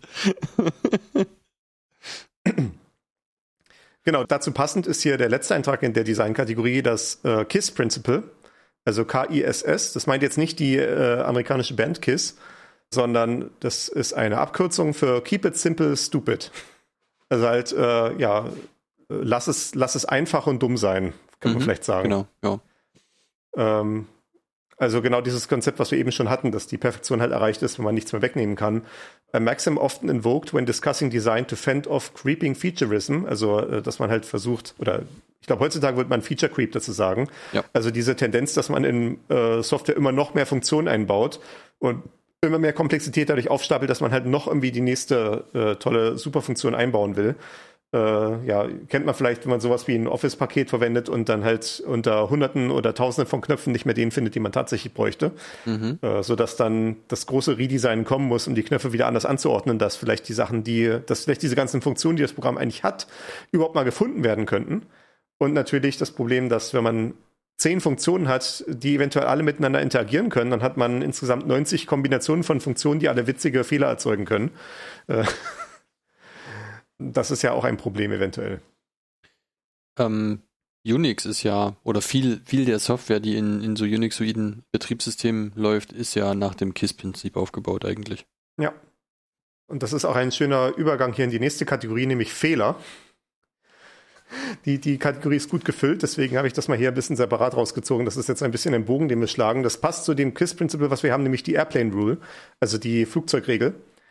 Komplexität erhöht die Wahrscheinlichkeit von Fehlern. Ein F Flugzeug mit zwei Motoren hat zweimal so viele Motorprobleme wie ein äh, Flugzeug mit einem Motor. Das klingt absolut logisch, ja. Mhm. Ja, ne? ja, wenn ich so sehe, was in IT heutzutage gebaut wird, kann ich mir die äh, häufigen Fehlerraten irgendwie erklären. Äh, glaube ich, wir jetzt Aber nicht wir mehr dazu brauchen doch redundante Systeme. Äh, Fehlertoleranz ist eine Sache, die man durch Redundanz tatsächlich erreichen kann. Man muss aber sehr vorsichtig im Design sein, damit das auch tatsächlich eintritt und dann nicht äh, sowas wie ein Kaskadenfehler oder so eintritt, dass Mhm. man zwar drei redundante Systeme nebeneinander hat, aber dann fällt eines mal aus und die anderen zwei, die noch verbleiben können, die Last nicht übernehmen, die das dritte System eigentlich gemacht hat und fallen dann auch noch aus. Dann hat man halt nur einen Dominoeffekt und das äh, bringt einen nicht direkt weiter. Stimmt, ja. Vor allem, weil das dann auch die Frage aufwirft, man jetzt sowas hat, ne, wie macht man einen Kaltstart von dem System, wenn es jetzt am Boden liegt? Weil wenn man, wenn man eine Komponente hochbringt, dann fällt die sofort wieder um unter der Last der, der Aufgaben, die vor ihr stehen. Äh, müsste eigentlich alle drei gleichzeitig hochbringen, aber wie synchronisiert man das? Also man sieht, ne, das, das ist auch alles etwas, was man sorgfältig entwerfen muss. Ja. Wenn man sehr sorgfältig entwirft, kann man vielleicht sogar Bug-for-Bug-compatible sein. ähm, man kennt ja Kompatibilität, das ist ein Anspruch, der ja auch nicht schlecht ist, wenn man irgendwie eine neue Software schreibt und es gibt bereits eine Software, die in diesem Feld irgendwie äh, Verwendung findet oder vielleicht gibt es schon äh, Dateien, die in einem bestimmten Format oder sowas vorliegen, möchte man gerne kompatibel sein. Äh, wenn dann Kompatibilität ein bisschen zu weit geht, und das kann ja durchaus der Fall sein, wenn der Kunde äh, sehr harte Anforderungen hat an die Kompatibilität, dann muss man leider äh, Bug-compatible sein. Oder wenn es dann noch drastischer ist, Bug-for-Bug-compatible. Also äh, man muss auch kompatibel sein mit den ganzen Fehlern, die in der alten Software drin waren. Und äh, bei dieser Formulierung Bug-for-Bug-compatible äh, steckt da noch so die Implikation drin, dass man sehr detaillierten äh, Aufwand getrieben hat, um wirklich jeden einzelnen Fehler der alten Software zu reproduzieren, damit der Geschäftsprozess genauso weitergehen kann, wie er immer schon war. Also genauso schwachsinnig wie vorher. Ja, sehr schön. Das äh, ist ja so diese, diese bekannte Sache. Ähm, nein, ihr könnt diesen Bug in Windows nicht fixen, weil darauf beruht irgendwie die Hälfte meiner Systeme, die, um Ja, da genau. irgendwelche Infos rauszukratzen oder so. Ja. Genau. Das war auch so eine Geschichte damals, irgendwie als Windows 95 rauskommen sollte, sollte es halt mit allen möglichen DOS-Programmen kompatibel sein, die damals halt in Verwendung waren. Und dann wurde wohl, ich, ich will jetzt nicht sagen, dass ich diese Details hundertprozentig erinnere, aber ich glaube, das war so, dass sie dann SimCity 2 getestet hatten oder sowas und haben festgestellt, dass das halt, also was halt ein DOS-Spiel war.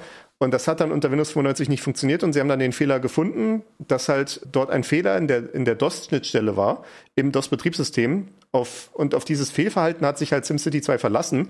Und deswegen hatte dann Windows 95 dann eine Spezialerkennung bekommen, dass es dann halt, wenn es erkannt hat, dass die, das Programm SimCity 2 ausgeführt wird, dann diesen gleichen Fehler reproduziert, wenn die entsprechende Schnittstelle verwendet wird.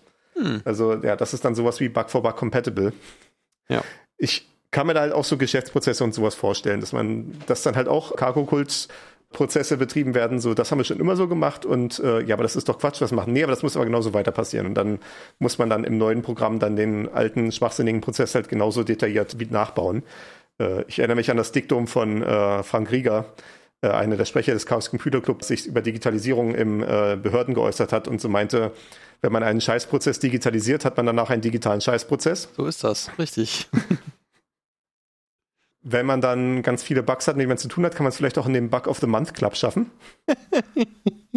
das ist hier abgeleitet offenbar als äh, vom Book of the Month Club, also ja so ein äh, Angebot, äh, wo man sich bei einem Buchclub anmelden konnte, wo man dann einmal pro Monat ein Buch per Post zugeschickt bekommen hat, was da von den entsprechenden äh, Betreibern des Buchclubs kuratiert wurde. Also ja, äh, vielleicht so das 1980 Äquivalent von dem, was heute irgendwie dieses Audible-Abo ist bei Amazon, wo man dann so einmal im Monat sich ein Hörbuch runterladen kann, kost, äh, halt, na, nicht kostenlos, aber in, der, in dem Preis von diesem Audible-Abo halt drinne. Und äh, daraus persifliert aus diesem Book of the Month Club dann der Bug of the Month Club. ein äh, mythischer Club, in dem die Benutzer von Sendmail äh, drinne sind, basierend auf der Beobachtung, dass Sendmail so oft Sicherheitslücken war, dass man monatlich äh, Updates installieren musste.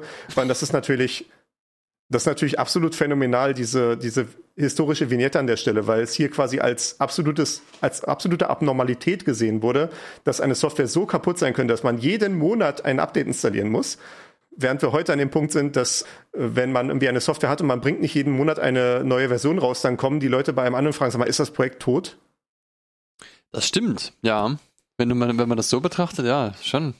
Und, und natürlich ist die offensichtliche Parallele zum Patch Day von Windows. Äh, bei Windows haben sie ja dann irgendwann mal angefangen in den späten 2000er Jahren, oder nee, das war noch zu Windows XP-Zeiten, dürfte sogar frühe 2000er Jahre sein, dass sie dann gesagt haben, wir bringen die Updates nicht raus, wenn sie fertig sind, sondern wir sammeln die einmal im Monat zu diesem Patch Day, also ich glaube irgendwie der zweite oder dritte Dienstag im Monat, wo die dann rauskommen, damit halt die Systemadministratoren in den ganzen Firmen nicht ständig nur Updates installieren müssen, sondern sie haben dann einen Tag, den sie dafür abstellen können pro Monat, wo sie dann auf allen äh, Rechnern rumgehen und da die Updates installieren.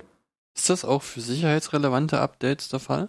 Ich glaube, die können dann auch Ausnahmen machen, aber so, äh, wenn sie es nicht als dringend einstufen und natürlich, das ist dann ja sofort das Problem, die Organisation hat einen Anreiz, es nicht als dringend einzustufen, weil es ansonsten schwierig wäre und wenn man, man ja noch ein extra Release machen müsste. Mhm. Äh, aber wenn sie es als dringend einstufen, glaube ich, konnten sie davon auch abweichen. Okay, also das sind nur so äh, Feature-Updates sozusagen. Okay. Ja, schon auch Sicherheitsupdates, aber wo man keine bekannten Exploits hat in dem Moment. Ja, okay. Hm. Genau, wir sind weiterhin in der Fehlerkategorie. Wir sind hier bei Finnegals Law.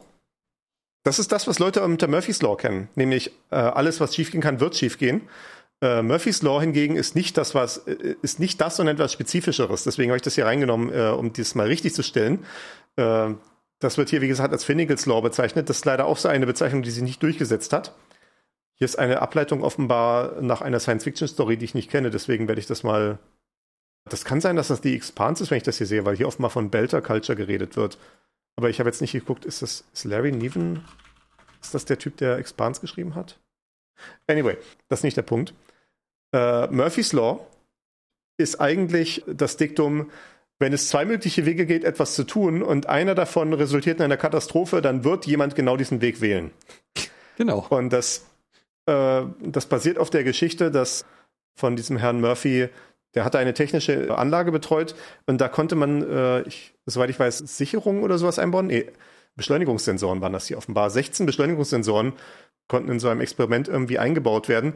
Und es gab halt zwei Orientierungen, also quasi hoch oder runter, wie man die einbauen konnte. Es war nicht durch eine, durch die Bauform sichergestellt, dass man es nur in eine Richtung reinstecken kann, wie das bei einem USB-A-Stecker der Fall ist, mhm man muss halt quasi aufpassen, in welche Richtung man das, in welche Orientierung man die einbaut. Und natürlich, wenn man es falsch rum einbaut, kriegt man die falschen Messdaten raus bei seinem Beschleunigungssensor, der dann halt in die falsche Richtung zeigt.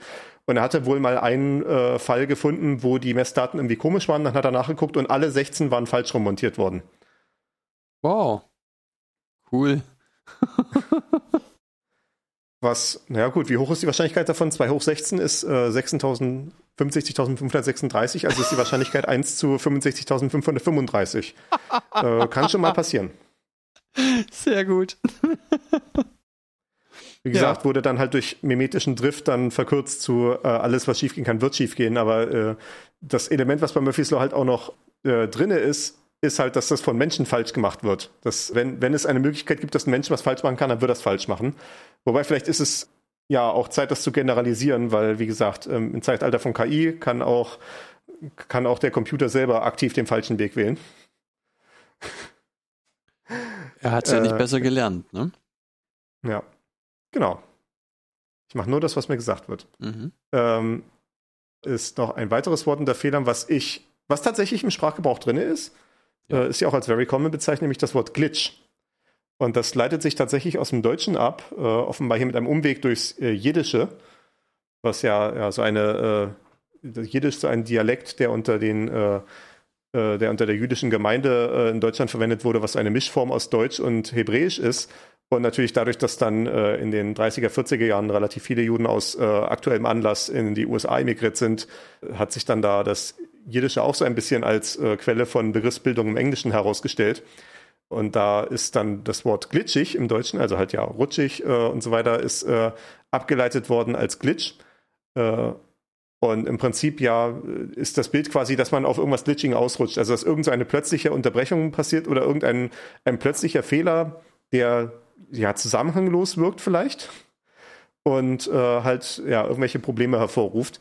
Und die Quelle, aus der ich das eigentlich kenne, also ich kenne es nicht so sehr im Kontext von Computern. Äh, äh, ich, ich würde sowas, wenn das sowas passiert, in meinem normalen Berufssprachgebrauch als kosmische Strahlung bezeichnen. Das haben wir dann gleich hier noch auf der Liste. Mhm. also ja, also etwas, was aus dem Nichts kommt und irgendwie Probleme anrichtet, ne? Ja. Ähm, äh, Glitch kenne ich aber im Kontext von äh, Speedruns. Ich weiß nicht, ob wir das schon mal besprochen haben hier in dieser Runde. Oh, da bin ich mir unsicher, ob wir das schon mal hatten. Doch, ich glaube, also, das haben wir mal äh, so seitenarmmäßig hatten wir das mal, ja. Na, werde ich es nur, um sicher zu gehen, nochmal einführen. Mhm. Und zwar in Computerspielen gibt es ja quasi die Art und Weise, das Spiel halt so zu spielen, wie der Spieledesigner das vorgesehen hatte.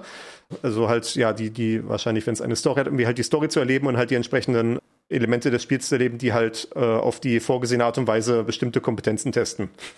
Also sei es halt irgendwie Orientierungssinn oder irgendwie äh, Geschicklichkeit oder Strategie und, und was nicht alles. Und äh, es gibt aber die Möglichkeit, dass Leute sagen, okay, ich habe jetzt dieses Spiel durchgespielt, ich finde das cool, ich würde das gerne weiterspielen, aber irgendwie einfach nochmal dasselbe Spiel zu machen, finde ich irgendwie langweilig. Ich suche mir jetzt einfach ein neues Ziel.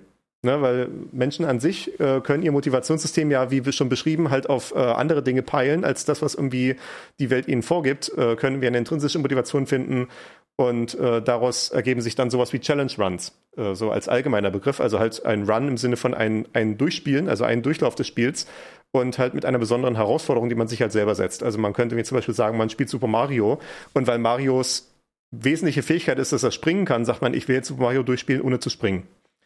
Äh, und dann ist das halt eine Form von Challenge Run. Ich glaube, bei Super Mario Odyssey äh, kann man 800 von 900 äh, Monden sammeln, ohne zu springen. Das ist absolut wild, was da für Techniken eingesetzt werden dafür. Und eine, oder auch eine relativ häufige Kategorie von Challenge Runs sind einfach Speedruns. Also, dass man sagt, ich setze mir jetzt das Ziel, das Spiel so schnell wie möglich durchzuspielen. Und nimmt sich dann ein Spiel, was normalerweise 100 Stunden dauert und nachdem man dann halt die richtige Strategie dafür gefunden hat und die richtigen Techniken und sowas, kann man das Ganze dann halt in 30 Minuten vielleicht durchspielen. Oder man, man kann sich dann halt auch verschiedene Kategorien sowas wählen. Das ist halt, was Speedrunning ist. Das ist so seine eigene Subkultur unter den Gamern. Und äh, da ist ein relativ wesentlicher Teil, dass man nach Glitchen sucht, also halt nach ja, Programmierfehlern im Spiel oder halt, dass man Situationen ausnutzt, die der äh, Spieledesigner, der, der Programmierer einfach nicht bedacht hat. Zum Beispiel irgendwie, wenn man so einen Controller hat, wo man irgendwie bestimmte Tasten drücken kann, um bestimmte Aktionen zu erzeugen.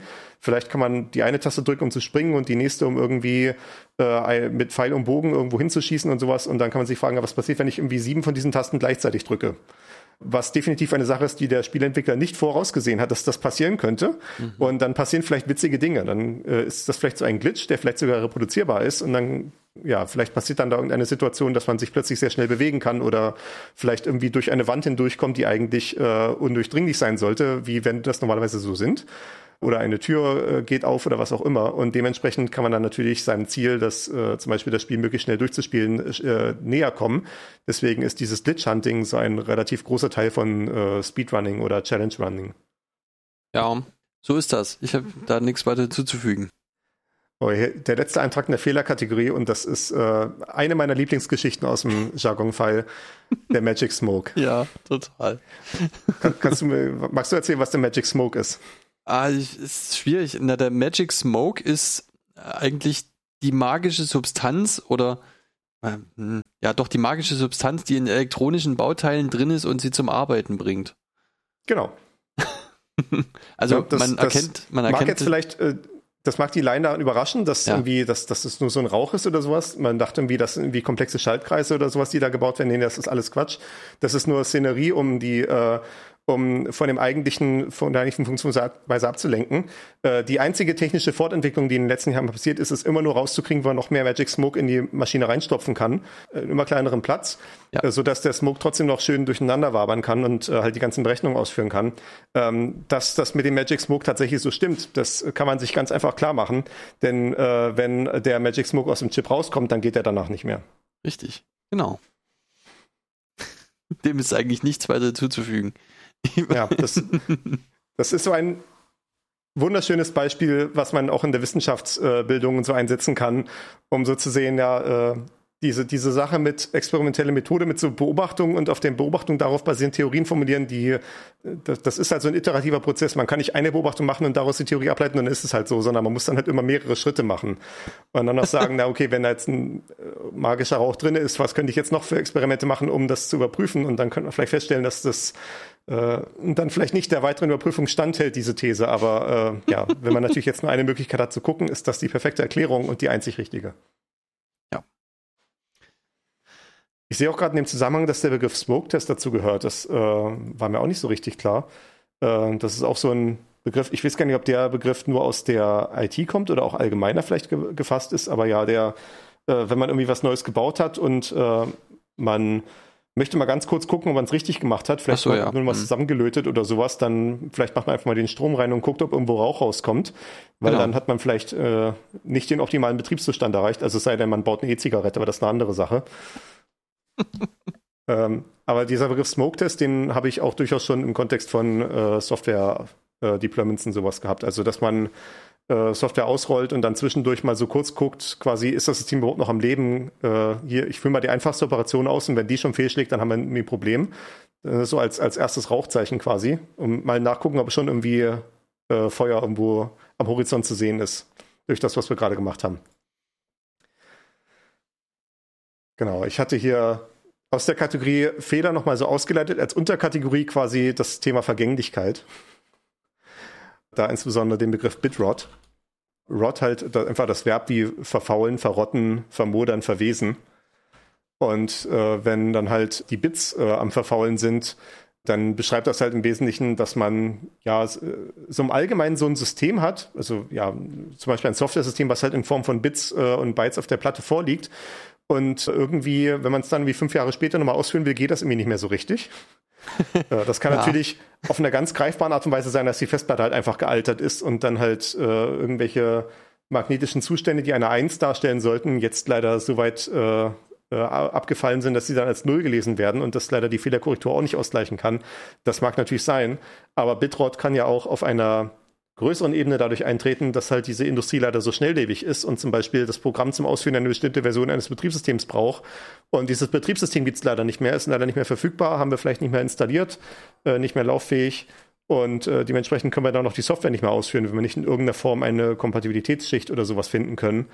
Das ist ja zum Beispiel ein Problem, das haben wir besprochen im Penta-Radio im Januar 2022, wenn ich mich richtig erinnere. Da hatten wir den äh, Ausstellungsleiter des Computerspielemuseums in Berlin zu Gast in der Sendung und haben auch über sowas geredet, von wie man so etwas wie Videospiele eigentlich kulturell archivieren kann. Weil wenn man zum Beispiel einen Film archiviert, äh, das ist auch ein schwieriges Thema, weil es da ja auch um solche Fragen wie Vergänglichkeit von Zelluloid und so geht. Aber da kann man sich irgendwie vorstellen, zumindest, dass es ja relativ offensichtliche Wege gibt, so ein Video- oder Filmdokument in irgendeiner Form zu bewahren, indem man es dann halt zum Beispiel auf äh, äh digitalisiert, auf Festplatten kopiert und dann kann man zumindest sehen, was in dem Film vor sich geht. Man wird vielleicht nicht das komplette haptische Erlebnis haben, irgendwie so eine Filmrolle einzulegen und auch nicht diese äh, komplette äh, äh, visuelle Qualität und sowas, die so ein Celluloid-Film an sich hat, wenn er projiziert wird. Aber äh, man kann zumindest den Inhalt des Films irgendwie äh, noch hinreichend wiedergeben. Eine Audioaufzeichnung kann man auf diverse auch irgendwie bewahren oder man kann es zumindest halt kopieren irgendwie auf andere Medien in irgendeiner Form und dadurch erhalten. Aber so ein interaktives Medium wie ein Videospiel, wie kann man das eigentlich äh, bewahren in irgendeiner Form, dass das dass zukünftige äh, Generationen noch irgendwie einen Eindruck bekommen können in die äh, in diese Spielekultur, die wir heute gepflegt haben. Äh, das ist ja eine durchaus interessante Frage und natürlich für Software im Allgemeineren gilt das dann natürlich genauso. Eine verwandte Form davon, die ich hier noch dazu getan habe, ist Linkrot. The natural decay of web links as the site they're connected to change or die. Also ja, die, das Problem, das man, das wir ja teilweise auch sehen. Zum Glück, dieses Jargon vergibt es ja hier noch in genau dieser Fassung. Ansonsten müssten wir dann schon teilweise auf das Webarchiv verweisen, wenn wir irgendwelche Sachen referenzieren wollen. Äh, weil ja so ein Paper oder sowas von 2009 oder eine Webseite von 2013 halt eventuell nicht mehr verfügbar ist, weil der entsprechende Webserver nicht mehr da ist oder die Domain-Registrierung äh, ausgelaufen ist und so weiter und so fort. Und dann äh, ja, sind halt die entsprechenden Links dazu halt weggerottet, äh, können nicht mehr benutzt werden. Oder können halt höchstens noch im Internetarchiv nachgeschlagen werden. Hm, das ist so eine Erscheinung, die tatsächlich neu ist seit dem Internet. Ne? Also gerade das Linkrot ist ja sowas, was man auch durchaus äh, als Anwendernutzer regelmäßig mal, wo man regelmäßig mal reinläuft. Ja. Hier habe ich die kosmischen Strahlen, die ich eben schon erwähnt hatte, also Cosmic Rays. Notionally the cause of bitrot. Also ja, die, die äh, vorgeschlagene oder angenommene Quelle von bitrot. However, there's a, this is a semi-independent use. However, this is a semi-independent usage that may be invoked as a humorous way to handwave away any minor randomness that doesn't seem to be worth the bother of investigating. Und das ist exakt, das ist exakt die Art und Weise, wie ich das Wort verwende auf Arbeit äh, mit der entsprechenden Komplexität, die halt moderne Software-Systeme mit sich bringen ist halt eine nicht zu vernachlässigende Menge von Fehlern einfach wirklich nicht reproduzierbar. Ne, man sieht dann halt, dass irgendein System sich komisch verhält, dann drückt man mal auf Neustart, dann geht's wieder. Und dann wird so gefragt, ja, was war jetzt das Problem? Ja, keine Ahnung, äh, kosmische Strahlung. Ja, so ist das. Und da kann auch durchaus was dran sein, denn kosmische Strahlen, äh, also die auf der physikalischen Ebene, ne, kosmische Strahlen sind eine Sache, die tatsächlich existiert, das ist eine Form von elektromagnetischer Strahlung, die notorisch dafür sind, dass sie mit relativ wenig interagieren können so richtig. Also die gehen halt im Zweifelsfall durch die Erde einfach durch. Jetzt gerade in dem Moment geht durch meinen Körper irgendwie so und so viele Milliarden von Partikel äh, kosmische Strahlung hindurch oder Photonen äh, kosmische Strahlung und das macht nichts mit mir im, im Allgemeinen. Äh, weil die halt so selten mit Materie interagieren, die gehen einfach nur hindurch und ab und zu aber interagieren sie mal doch das ist dann so eine von diesen Möglichkeiten, wie zum Beispiel DNA beschädigt werden kann. Wenn halt so eine kosmische Strahlung gerade im falschen Moment auf die Idee kommt, jetzt mit äh, einem Elektron in der Nähe zu interagieren, und das ist halt leider eins, was irgendwie zur DNA gehört, dann kann es vielleicht sein, dass die DNA dadurch kaputt geht. Äh, und dann kriegt das dann die Zelle hoffentlich noch mit, äh, dass sie sich jetzt selber töten muss, weil ihre DNA leider irgendwie so einen Kopierfehler hatte oder äh, halt äh, ja so sowas wie kosmische Strahlung da passiert ist und da irgendwie ein Defekt eingetreten ist. Wenn sie das nicht tut, könnte dann da Krebs entstehen im Prinzip der gleiche Wirkmechanismus wie auch äh, Strahlenkrankheit aus Radioaktivität eintreten kann. Mhm. Nur halt wesentlich, äh, wesentlich, wesentlich unwahrscheinlicher. Und das kann halt bei Computern auch eintreten, wenn man so einen Arbeitsspeicher hat und da trifft kosmische Strahlung drauf oder auch eine Festplatte oder eine SSD oder was auch immer, irgendein Speichermedium, kann es halt auch passieren, dass da halt einfach mal so Bits geflippt werden. Und äh, bei ja, bei Festplatten ist dann wahrscheinlich noch eine Ebene von Fehlerkorrektur drauf, wenn es halt nicht zu viel ist. Und wie gesagt, kosmische Strahlung per Definition ist ja nicht sehr viel. Da ist die Dichte einfach so gering, dass äh, die Wahrscheinlichkeit, dass dann da zwei Bits gleichzeitig nebeneinander geflippt werden, ist einfach äh, ja im Prinzip auszuschließen. Und äh, aber im RAM gibt es Fehlerkorrektur zumindest bei äh, Endanwendersystemen oft nicht, was komisch ist. Eigentlich sollte das mittlerweile überall drin sein. Das ist eigentlich Stand der Technik, aber wird aus irgendwelchen Gründen nur bei Servern angeboten. Mhm. Oder zumindest äh, in großen Teilen. Und äh, wenn dann halt Bitflips passieren, dann ja, dann verhält sich das Programm vielleicht halt komisch, weil an der falschen Stelle irgendwo eine 1 steht, wo eine 0 stehen sollte. Und das ist dann natürlich eine Sache, die durch Neustarten des Programms einfach behoben wird. Und dann ist halt das Problem nicht mehr, weil der Speicher frisch initialisiert wird und dann ist da keine 0 mehr drin, wo eine 1 sein sollte oder was auch immer. Äh, also ja, kosmische Strahlung ist nicht auszuschließen, aber natürlich äh, diese scherzhafte Verwendung ist natürlich sehr viel häufiger als die tatsächliche kosmische Strahlung. Ja. Ebenso, ja, so eine, so eine abwinkende Antwort eben, ja. Genau. Mhm. Ja. Ich bin ein bisschen besorgt, dass wir bei einer Stunde zwölf sind und wir sind so etwa halb durch. Ja, nur mit den Begriffen. Du hast ja vorher noch einen Exkurs über ja, KI genau. gemacht. Ja, genau, das stimmt natürlich. Also das ist halt eine etwas längere Folge, aber das kann man bei so einem Pseudo-Jubiläum ja schon mal machen. Ich habe hier das, den nächsten Begriff hier. Wir gehen jetzt in das Thema Netzwerk rüber und sind beim Tschernobyl-Paket. Ja, äh, zeigt so ein bisschen halt natürlich äh, die Zeit, in der das Ganze entstanden ist. Vielleicht würde man heute Fukushima-Paket sagen, keine Ahnung. Ähm, ein Netzwerkpaket, das einen Broadcast-Sturm hervorruft. Broadcast-Sturm ist, also ein Broadcast-Paket ist ein Paket, was nicht an eine bestimmte Netzwerkadresse geschickt wird, sondern an alle Teilnehmer im Netzwerk, äh, zumindest in dem entsprechenden lokalen Netzwerksegment.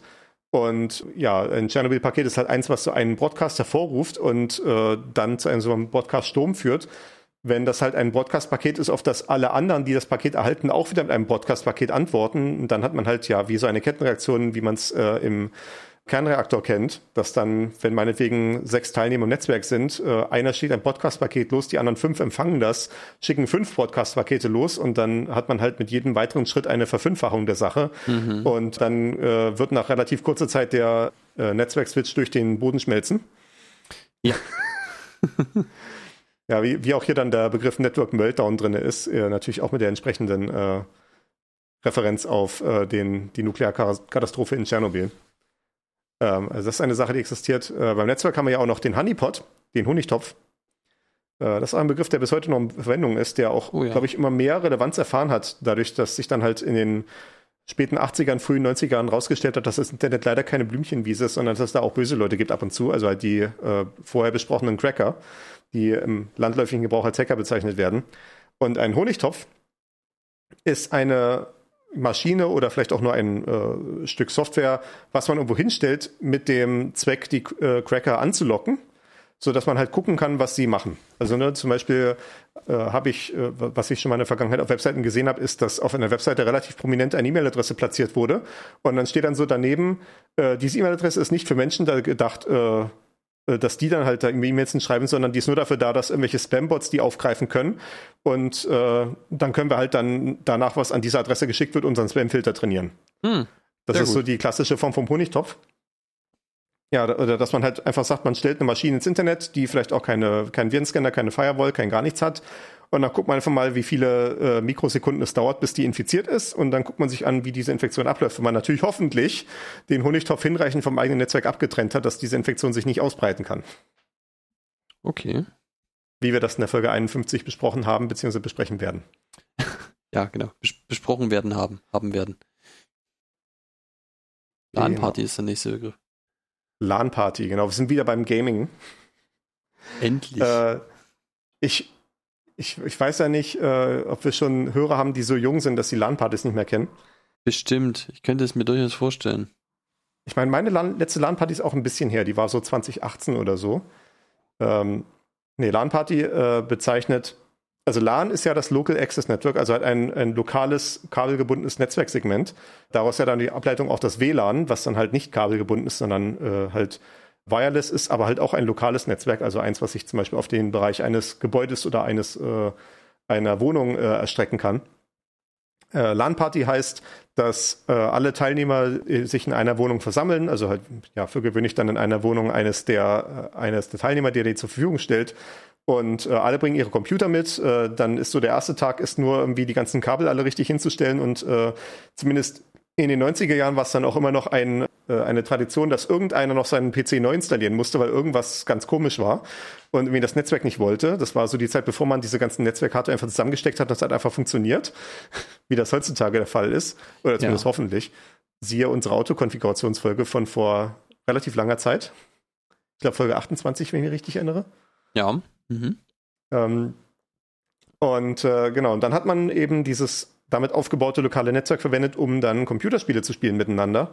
Denn zu dieser Zeit in den 90er Jahren und äh, frühen 2000ern ging das vor allem im lokalen Netzwerk. Also ich glaube, das erste Mal, dass so richtig Spielen online möglich war, war, glaube ich, Ultima Online. Also was dann schon ein komplexeres Spiel war, nicht einfach nur so ein äh, sowas textbasiertes, was schon im frühen Internet möglich war. Äh, und natürlich dann so der große Durchbruch war dann Blizzards Battlenet, was dann ja, 1997, 98 oder so. Dark Age of Camelot und sowas müsste, glaube ich, da auch noch mit reinspielen, aber ah, ja. wird, da wird es bei mir auch dann ziemlich dunkel, weil da bin ich dann noch, äh, noch zu jung. Für. Also man kann auf jeden Fall sehen, in den 90er Jahren waren es so einzelne Spiele, die man online spielen konnte und dann erst so ab 2000 ging es dann richtig los, dass es dann in irgendeiner Form alle mehrspielerfähigen Spiele mitgebracht haben. Das war dann dementsprechend so die 90er und auch noch die frühen 2000er war die Hochzeit für den LAN-Partys, wo man sich eben in einer Wohnung versammelt hat zum Spielen. Ich weiß, ich habe hier in meiner Wohnung von etwa 50 Quadratmetern habe ich mal eine LAN-Party ausgerichtet für zehn Leute. Das war Popcorn-Kino. Mhm. Das, äh, das lustig, Problem ja. an der Sache ist ja auch hier in, im Platten, in dem, diesem Plattenbau hier gibt es ja nur Aluminiumdrähte in den äh, Wohnräumen. Also die Stromleitungen sind nur Aluminiumdrähte, mhm. die auf 10 Ampere begrenzt sind durch die Sicherung. Und äh, das hatte dann zur Folge, dass ich dann die, das Dichtung ausgegeben habe, alle Systeme, die hier mitgebracht werden, müssen über die Steckdosen in der Küche und im Bad betrieben werden, weil die schon Kupferleitung hatten durch eine Modernisierungsmaßnahme. und äh, ja, dementsprechend, das war hier ein Gewusel aus Verteilern und äh, allen möglichen Klapptischen und so, die mitgebracht wurden, äh, um dann hier PCs aufzubauen. Also man konnte im Prinzip nicht mehr durchlaufen. Es, äh, äh, ich glaube, wenn hier irgendwie Feuer ausgebrochen wäre, wären wir alle gestorben. Äh, aber es hat funktioniert. Und äh, da haben wir dann halt bis in die Nacht gezockt, wie sich das halt so richtig gehört. Äh, ja, na, äh, dementsprechend natürlich so die verschiedenen Titel. Also natürlich die, die klassischen Shooter werden so gespielt, ne, wie auch in dem Jargon-Fall erwähnt ist, äh, Quake, Unreal Tournament und sowas waren hier die 90er Jahren die entsprechenden Spiele. Äh, heutzutage ist das dann wohl eher so Counter-Strike oder sowas. Äh, man kann auch so Strategiespiele spielen, so wie Civilization, was dann ja quasi äh, die virtuelle Variante so quasi von, von so Welt, von so Brettspielen auf der, auf der Weltniveau ist. Weltniveau sowas wie Risiko oder sowas. Äh, so ein bisschen analog davon, als sowas kann man sich Civilization vorstellen. Äh, wobei das natürlich auch ein, ein Kulturbau ist und nicht nur die reine Kriegsmaschinerie, wie das bei Risiko der Fall ist. Das sind alles so Sachen, die man im Netzwerk machen kann. Was mir da zum Beispiel besonders Freude gemacht hat, war, ähm, wir haben MT Epsilon gespielt. Das ist äh, ein Spiel, so ein bisschen analog zu, das war mal dann offiziell rausgekommen, äh, so eine Variante davon, das nennt sich, glaube ich, dann Star Trek Bridge Command das Prinzip ist, dass man so eine Star Trek Crew spielt, ne? also wie man das in, der, in den Serien von Star Trek halt kennt, dass dann da, äh, dass halt äh, die, dieses Raumschiff halt durch die Gegend fliegt und mit irgendwelchen Szenarien konfrontiert ist, irgendwie irgendwelche gegnerischen Schiffe, die äh, angegriffen werden müssen oder irgendwelche äh, Forschungsmissionen, die unternommen werden müssen. Und äh, man hat dafür halt äh, die ganzen Spieler jeweils sind halt auf einer Station, also man hat halt so einen Captain, man hat dann einen, der am Steuer sitzt, man hat einen im Maschinenraum und einen an der am äh, Funk äh, und einen am den Sensoren und so weiter und so fort. Und das ist dann halt ja ein Teamspiel in dem Sinne, dass man sich dann halt koordinieren muss gegenseitig, beziehungsweise dass der Captain halt den ganzen Laden zusammenhalten muss. Und das macht natürlich, äh, das funktioniert natürlich besonders gut, wenn alle im selben Raum sitzen und nicht nur so per Funk miteinander zusammengeschaltet sind, per, per Videokonferenz oder sowas, äh, dass dann der Captain tatsächlich im Raum rumgehen kann. Also sofern das halt in unserer Konfiguration überhaupt möglich war, sich noch zu bewegen im Raum und dann so mit den verschiedenen Stationen reden konnte. Das war äh, auf jeden Fall eine sehr schöne Sache. Ist jetzt so, es wird heutzutage habe ich so das Gefühl, immer schwieriger tatsächlich ein, ein Spiel, also Spiele zu finden, die man noch im LAN spielen kann.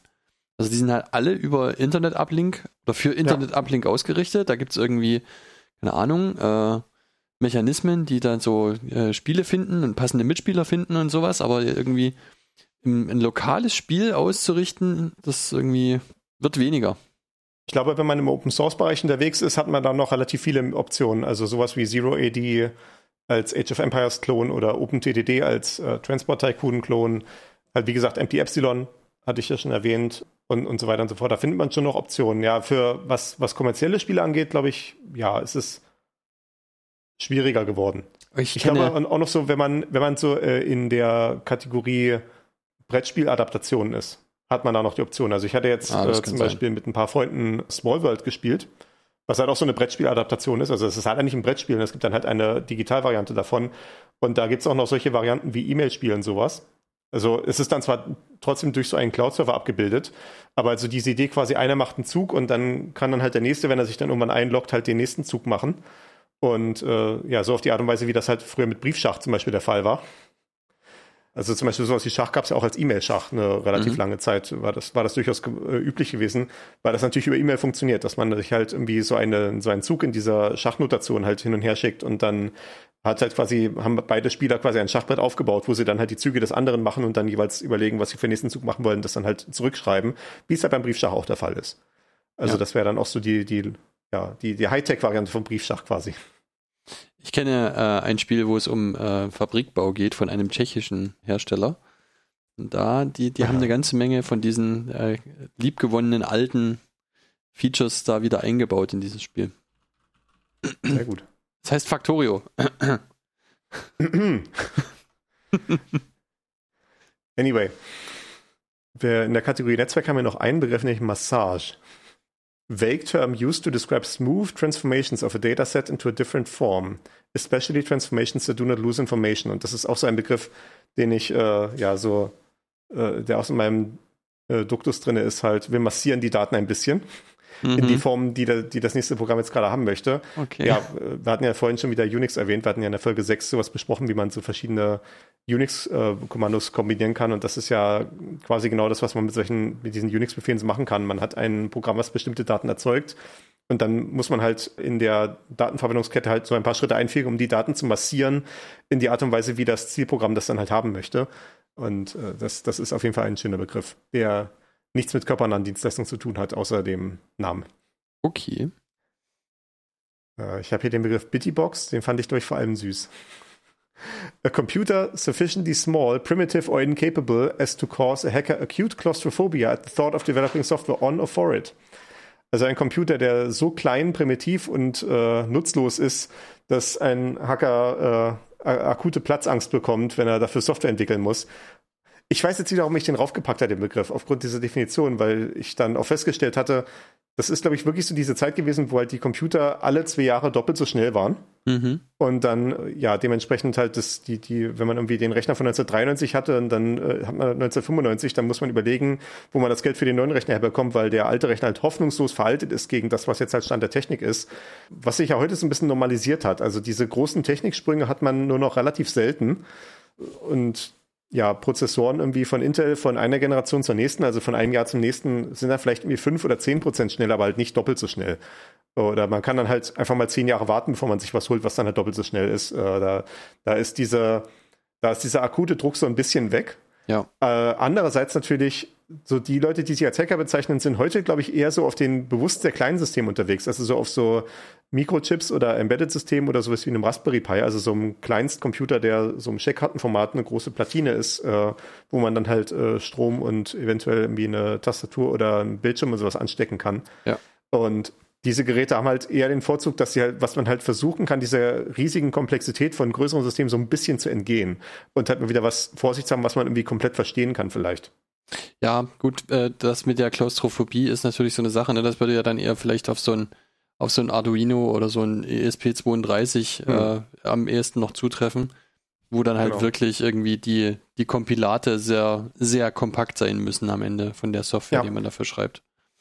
Genau, so das ist dann die Größenordnung von, äh, also die noch ein bisschen kleiner ist als dieser Kreditkartencomputer, also Kreditkarten große Computer, Raspberry Pi, wo man dann halt quasi auf einem einzelnen Chip unterwegs ist. Man hat auch nicht mehr ein Betriebssystem, weil für mehrere Prozesse einfach kein Platz wäre. Und Genau. auch diese ganzen Strukturen, die ein Betriebssystem bräuchte, die wir in Folge äh, 15 besprochen hatten, also sowas wie Speicherschutz und äh, Prozessisolierung, die sind einfach gar nicht vorgesehen, eben weil die Ressourcen so knapp sind. Äh, das ist dann dafür gedacht, ein konkretes Programm auszuführen. Also zum Beispiel ein Programm, was dann einen LED-Streifen betreibt, der da an dem Controller dranhängt und dann, oder vielleicht ein Temperatursensor und dann ist das Programm halt, besteht darin halt irgendwie diesen Temperatursensor auszulesen und das dann über ein, ein Funksignal dann weiterzuschicken an eine Zentrale von so einem äh, Smart Home Zeug oder sowas. Genau. Und ja, wie gesagt, das ist halt natürlich eine greifbare Größenordnung heutzutage, äh, damals eher abschätzig betrachtet.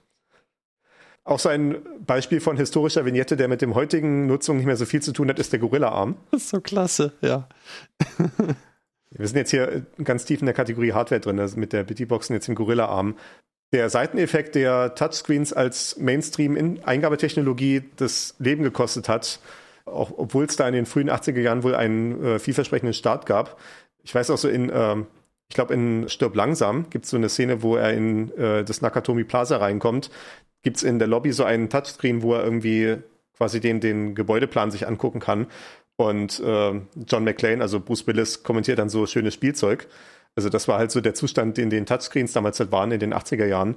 Und das Problem ist halt, wenn man ein, zum Beispiel ein Notebook oder einen Computer hat mit so einem Touchscreen, dann kriegt man halt den Gorilla-Arm, weil man den Arm die ganze Zeit so unnatürlich hochhalten muss, um an den PC ranzukommen, also an den Monitor ranzukommen. Ja. Ähm, und dementsprechend wurde dann halt hier kommentiert, dass de deswegen natürlich Touchscreens als äh, Eingabetechnologie völlig aussichtslos sind. Und natürlich können wir jetzt heute mit der äh, Macht der, der Einzeit drauf gucken, mit der Macht der späten Einsicht, dass natürlich Touchscreens heute ja vielleicht die dominierende Eingabetechnologie überhaupt sind, aber halt einem anderen Formfaktor. Man muss halt erstmal einen richtigen Formfaktor finden, was halt Telefone und Tablets sind.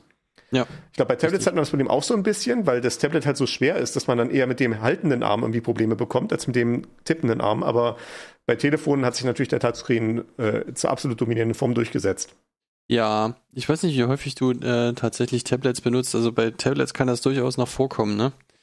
Ähm, Ja. Es wird ja auch immer besser, aber gerade so die ersten Tablets, die es so gab, die ja noch deutlich größere und schwerere Akkus hatten, ähm, das war schon auf jeden Fall eine interessante Sache. Ja. Ich weiß auch, ich hatte mal eine Zeit lang von der Arbeit ein Notebook, was auch so ein Touchscreen-Display drin hatte und das war dann so eins, was man, wo man dann das Tablet, also dass das die Notebook-Klappe quasi 180 Grad aufmachen konnte, so dass man dann quasi wie ein Tablet-Formfaktor hatte, nur dann halt quasi die Tastatur auf die andere Seite umgeklappt äh, und dann auch deaktiviert. Und ich glaube, ich habe das zwei, dreimal verwendet. Ich habe es nicht wirklich zum Einsatz gebracht, weil es halt für ein Notebook auch nicht wirklich Sinn ergibt. Und äh, also für die Sachen, die ich da drauf mache, ergibt ein Touchscreen nicht wirklich Sinn. Aber gut. Ich muss das auch sagen. Ich hatte äh, bei meiner letzten Fortbildungsmaßnahme eine, eine Person mit in dem Kurs, die, die hat sich tatsächlich so ein ThinkPad gekauft und ihr war das total wichtig. Wir haben irgendwie äh, ungefähr zeitgleich die ThinkPads gekauft. Und sie sagte, ja, aber du hast ja gar nicht das Touch. Ich sage, ja, aber ich habe doch da eine Tastatur und eine Maus. Ich, warum sollte ich an einem Notebook ein Touchscreen brauchen? Und diese Person fand das aber total wichtig. Die hat das auch ständig benutzt und ich habe nicht begriffen, warum. Es war irgendwie total ja. befremdlich. Ja, gut, unterschiedliche Leute verwenden das Gerät unterschiedlich. Da hätte ich gerne mal Mäuschen gespielt, mal geguckt, was diese Person so macht auf dem PC, aber gut. Naja, am Ende hat sie halt häufig irgendwelche Eingabemasken angewählt damit. Ja. Ich glaube, das ist auch so ein bisschen die Tendenz von mir als Techniker. Ich bin sowieso meistens auf der Kommandozeile unterwegs und bin sowieso meistens am Tippen. Also für mich ist selbst ein Touchpad irgendwie so ein Nachgedanke, wenn ich ein Notebook auswähle. Ja, Hauptsache die genau. Tastatur genau. ist gut. Richtig, ja. Apropos Hardware, haben wir, wir haben hier noch Moore's Law. Ich weiß gar nicht, wie, auf, wie stark wir darauf eingehen müssen, weil das eigentlich relativ bekannt das, ist im Allgemeinen. Ja, äh, durchaus, ja. Äh, hier ist es so beschrieben, any one of several similar folk theorems that fit computing capacity or cost to an exponential curve, with doubling time close to a year. Also ja, so verschiedene Arten von, äh, äh, von so ja, Pseudo-Gesetzen äh, oder Pseudorelationen, wo Computerkapazität oder Kosten oder sowas in irgendeiner Form in der, als exponentielle Kurve dargestellt werden. Und die Verdopplungszeit ist dann sowas wie ein Jahr oder zwei Jahre. Mhm. Äh, die ursprüngliche Formulierung von Gordon Moore, der einer der Gründer von Intel war, dass sich die Komponentendichte in Mikroprozessoren alle zwei Jahre verdoppelt. Oder alle 18 Monate oder zwei Jahre, ich weiß nicht mehr genau, äh, welches meines war, aber in der Größenordnung. Also die Dichte von Transistoren. Das hatten wir schon mal irgendwann besprochen. Ich weiß noch nicht mehr, in welcher Folge. Wir hatten mal diese Analogie gebracht zwischen dem kleinen Lichtschalter und dem riesigen Schalter groß wie ein Gebäude, wenn man nur irgendwie ein paar Jahrzehnte zurückgeht in der Entwicklung. Ja, aber kann ich mir auch nicht mehr erinnern, welche Folge das war. Aber ich, ja, wir hatten das mal. Mhm. Ich finde es jetzt nicht mehr, wo es war. Aber das war auf jeden Fall mal irgendwo Thema gewesen. Ähm, dazu passend war natürlich hier. Naja, sehr gut. Ja, genau, ne, Miniaturisierung, ganz genau. Ne? Und äh, das ist halt da beschrieben. Und da das, wie gesagt, von einem von den Intel-Gründern war, habe ich hier noch passend dazu gepackt, was allerdings nicht im Jargon-Fall ist, ist äh, Andy's in Bill's Law. Äh, benannt nach Andy Grove, dem früheren Intel-CEO, also in den 90er Jahren, glaube ich, und halt dem Microsoft-CEO der damaligen Zeit Bill Gates. Mhm. Und äh, Andy's in Bill's Law besagt, was äh, Andy dir gibt, das nimmt Bill dir wieder weg.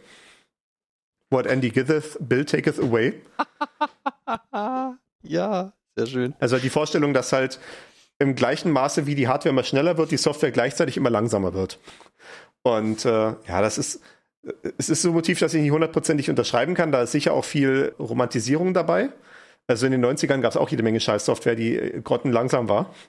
Aber äh, es ist doch teilweise eklatant halt, äh, wie viele Faktoren Computer schneller geworden sind und sie fühlen sich mir nicht so wirklich an. Also irgendwie, wenn ich irgendwie auf Arbeit meine im Outlook meine E-Mails durchlese, dann ruckelt das irgendwie. Und das kann ich mir nicht erklären. Das ist Text auf dem Bildschirm. Das, ich dachte eigentlich irgendwie, das haben wir jetzt mittlerweile mal effizient gelöst. Ne? Gerade auch so dieser Unterschied zu, wenn ich dann irgendwie ein Videospiel aufhab und da werden irgendwie tausende von extrem detaillierten Objekten dargestellt in flüssigen 60 Frames pro Sekunde und dann mache ich eine E-Mail auf und da hängt einfach zwei Sekunden. Das ist mir unerklärlich. Also Nee, es ist mir erklärlich. Es ist halt Schlamperei. Man kann es halt nicht anders sagen. Ne? Das ist halt nicht die Priorität. Die Kunden fressen es halt. Ne? Das wird halt hingenommen und mhm. dementsprechend gibt es keinen Handlungsdruck. Während natürlich, wenn so ein Spiel halt äh, nur ein Bild alle zwei Sekunden rendern würde, wäre es halt unspielbar und dementsprechend geht das halt nicht. Deswegen muss man sich darum bemühen. Äh, bei bei dieses Produktivitätssoftware in Anführungszeichen, ne, das ist ja wie die Kategorie eigentlich bezeichnet wird, bei dieser Produktivitätssoftware ist das aber kein Problem. Ende des Rants. Wir gehen hier weiter zu in welcher Kategorie sind wir jetzt gerade? Wir sind jetzt gerade bei grafische Oberflächen angekommen und sind jetzt bei den Marching Ants. Ja. Also die marschierenden Ameisen hat man sicherlich schon mal gesehen, wenn man in einem grafischen Bildbearbeitungsprogramm oder sowas ah. eine Auswahl trifft, dann äh, ist das ja so ein gestrichelter Rahmen und das sind die marschierenden Ameisen. Tatsächlich. Ich glaube, das basiert auch, das basiert auch darauf, dass es in manchen Programmen gerade in den 90er Jahren auch wirklich animiert war, also dass sich diese Linie weiter be drumherum bewegt hat, fortlaufend. Während jetzt hat man diesen Effekt vielleicht noch, wenn man den Rahmen aufzieht, dass es dann halt, so wie es sich zieht, halt die äh, Strichel entlang wandern. Entsprechend der Größe, die sich anpasst äh, vom Rechteck. Jetzt bin ich ja gerade versucht, mal GIMP zu öffnen, um mal zu sehen, ob das nicht doch sich noch bewegt. Ich bin da nämlich gerade sehr unsicher. Hm. Mach mal weiter. Ich äh, bestätige das gleich genau. oder äh, nicht. Genau, du machst hier mal die Live-Recherche. Ja. Faktencheck. Mhm. Bei den grafischen Oberflächen habe ich ja auch noch die Menuitis. Uh, notional disease suffered by software with an obsessively simple-minded menu interface and no escape. Hackers find this intensely irritating. Das ist heute auch noch ein Problem. Ähm, diese Tendenz. Ich glaube, das ist ganz gut zusammengefasst äh, durch diesen Spruch, wenn du dein Programm so einfach machst, dass nur ein, dass selbst ein Idiot es verwenden könnte, würde es nur ein Idiot verwenden wollen. Hm, okay. Was natürlich auch ein bisschen schnippisch ist, das ist ja auch klar. Aber ähm, ja, diese, diese Tendenz, dass man halt sagt, es ist halt nicht jeder ein Experte, deswegen muss jetzt jedes Programm so weit runtergedampft sein, dass, dass halt das auch der normale Nutzer verwenden kann. Aber es gibt halt durchaus auch einen Grund, dass Profis gerne detaillierter äh, Zugriff haben wollen möchten und sowas. Ich, und ja, dementsprechend, dass halt hier das Programm reduziert wird auf so ein Menü, aus dem man irgendwie Dinge auswählen kann, aber man hat keine detaillierte Kontrolle mehr darüber. Ich denke auch so spontan, dass es jetzt nicht Software, aber äh, ja, Technik im weiteren Sinne an äh, solche Produkte, die sich dadurch auszeichnen, möglichst wenige äh, möglichst einfach sein zu wollen, indem man dann möglichst wenige Knöpfe oder sowas dran hat, aber man hat dann trotzdem die ganzen Funktionen drin, nur man muss sich dann halt durch riesige Menüs durchklicken mit einem einzigen Knopf. Also sowas wie äh, man hat dann wie so eine Mikrowelle, wo dann irgendwie ein Knopf ist, um dann ein Programm auszuwählen. Da muss man halt aus 20 Programmen auswählen, bevor man dann irgendwann mal Erwärmen kriegt. Ja. Oder zum Beispiel die Lampen, die wir auf Arbeit haben, die haben zwei Schalter und dann gibt es dann so eine ganze A4-Seite an Erklärung dazu, wie diese zwei Schalter zu verwenden sind. Also wenn, wenn diese LED dort leuchtet, dann kann man diesen Knopf lang drücken, damit dann die andere LED ausgeht und dann kann man einmal kurz drücken, damit dann tatsächlich die folgende Sache passiert. Und ich habe diese eine Funktion gelernt, wie ich drücken muss, damit die Lampe ausgeht und damit ich drücken muss, wie sie angeht. Und diese ganzen anderen Funktionen verwende ich halt nicht, weil das halt ein derart katastrophales Interface ist. Das ist, glaube ich, was diese Menuitis hier so ein bisschen beschreibt, als äh, ja natürlich mit dem, mit dem Software-Analog eher. Also ich habe das mal recherchiert. Die Linie ist tatsächlich animiert. Also in, in der aktuellen GIMP-Version, die ich hier habe, Moment, ich muss kurz schauen. Äh, Info GIMP 2.10.34. Ja. Ähm, also wir sehen, äh, GIMP ehrt die Vorfighter. Ja, total. Und ich muss auch sagen, es ist auch, äh, durchaus ein, ein, praktisches Feature, weil es halt das Auge deutlich besser lenkt als äh, einfach nur ja. eine gestrichelte Linie. Gerade dann, wenn man eventuell Liniengrafiken hätte. Ja. So, wir gehen mal weiter. Wir haben noch ein paar Kategorien. In der Kategorie Kryptographie habe ich hier Alice und Bob rausgegriffen. Ich weiß nicht, ob wir Alice und Bob schon eingeführt hatten in den Kryptographie-Folgen. Ja, haben wir auf jeden Fall. Es war es verwendet auf jeden Fall. Haben wir es auch eingeführt? Ja. Sehr gut. Dann ja, ist hier nochmal die Referenz, weil in diesem Eintrag hier im Jargon-File ist auch nochmal die ganzen Optionen von äh, möglichen Namen aufgelistet. Also halt die einfachen Teilnehmer von Protokollen sind Alice, Bob, Carol und Dave. Äh, also quasi A, B, C, D. Dann gibt es noch Eve, den Eavesdropper, also den, jemand, der mit, mitlauscht und dann halt eventuell, wenn etwas unverschlüsselt übertragen wird, das halt irgendwie mitbekommen kann oder wenn das halt nicht ordentlich verschlüsselt ist, sodass man das durch Mithören irgendwie rausbekommen könnte. Äh, Mallory ist der äh, böse Angreifer, also von ja, Malice wie halt Bösartigkeit. Mhm. Äh, Trent ist der, ist der Treuhänder, also der äh, oh. die, die äh, vertrauenswürdige Stelle, äh, auf die sich alle einigen können. Walter ist ein Warden, also was, was heißt Warden? Wächter, ja, ne? Ein Wächter, genau, ja. Peggy ist ein Prover, also ein Überprüfer. Victor ist ein Verifier, also Moment, was ist der Unterschied zwischen Prover und Verifier? Vielleicht ist es einfach nur. Ja, ein Proof Synonym ist ein Beweis und, und, eine Verifikation ist, äh, also ein Beweis Stimmt, und eine Verifikation ja, Beweis ist was ja. Ja. Hm. ja.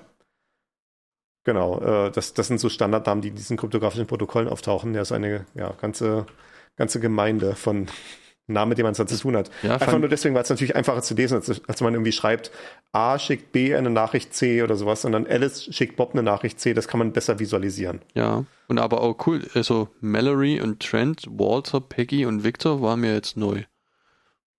Oh, also cool. Also ich, okay. Also Eve und Mallory und Trent waren mir schon mal so bekannt, die anderen Namen waren mir jetzt auch neu. Also es ist natürlich auch, je nachdem, was für Beschreibungen man dann liest, kommen dann verschiedene Rollen zum Einsatz. Okay. Ich bin hier in der Kategorie Dokumentation und der erste Eintrag ist Green's Theorem. Das ist der ganze Punkt für diese Folge.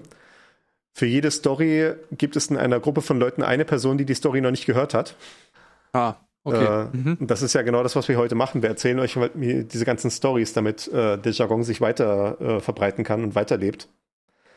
Äh, das ist also genau das, was hier passiert. Gehe ich einfach weiter, weil ich habe auch nichts weiter groß anderes zu sagen dazu, außer dass es eine Sache, die existiert in der Kategorie Dokumentation habe ich hier den Language Lawyer, den Sprachanwalt. Ähm, und da ist das Problem, man hat ja diese Programmiersprachen, das haben wir besprochen in Folge 33, und die zeichnen sich ja dadurch aus, dass sie zwar für den Menschen verständlich sein sollen, aber halt eigentlich auch ziemlich genau spezifiziert sein sollen, damit die Maschine damit umgehen kann. Und da ja nun Sprachen eine komplexe Sache sind, kann es ja sein, dass dort interessante Interaktionen von verschiedenen Teilen einer, eines sprachlichen Konstrukts dort auftreten. Also wenn man einen bestimmten Code schreibt, und dann bestimmte Symbole zueinander ordnet und sich dann fragt, ja, okay, aber nach dieser einen Regel sollte es das folgende tun, aber die andere Regel könnte dem widersprechen. Was gilt jetzt eigentlich? Dann braucht man einen Sprachanwalt, also derjenige, der dann die Spezifikation von der Sprache gelesen hat und am besten aus dem Gedächtnis weiß und dann halt dann sagen kann, ja, hier aufgrund von äh, Abschnitt 4.61.2 gilt doch dann das folgende.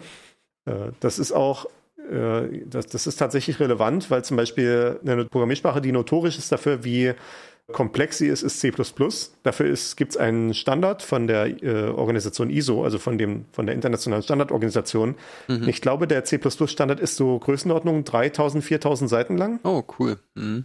Also da braucht man dann, glaube ich, Experten, die sich damit auskennen, ja, wie das halt auch so Anwälte sind für das, für das Rechtsgebiet. Ja, das sind also quasi die Leute, die äh, immer den Unterschied zwischen das Gleiche und dasselbe sowie äh, anscheinend und scheinbar erklären.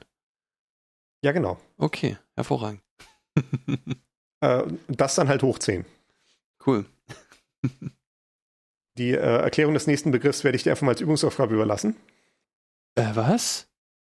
Oh Gott. Äh, der nächste Begriff ist genau das, Left as an Exercise. Das ist, wenn man eine technische Dokumentation schreibt und man müsste eigentlich jetzt gerade irgendwie motivieren, warum die Sache, die man gesagt hat, eigentlich richtig ist. Man hat aber keine Lust darauf. Dann sagt man einfach, die, dieser Beweis wird dem Leser als Übungsaufgabe überlassen. Oh, hervorragend. Sehr gut. Ja, das, das ist so eine ganze Kategorie von Mathematikerwitzen, die in diese Richtung so gehen.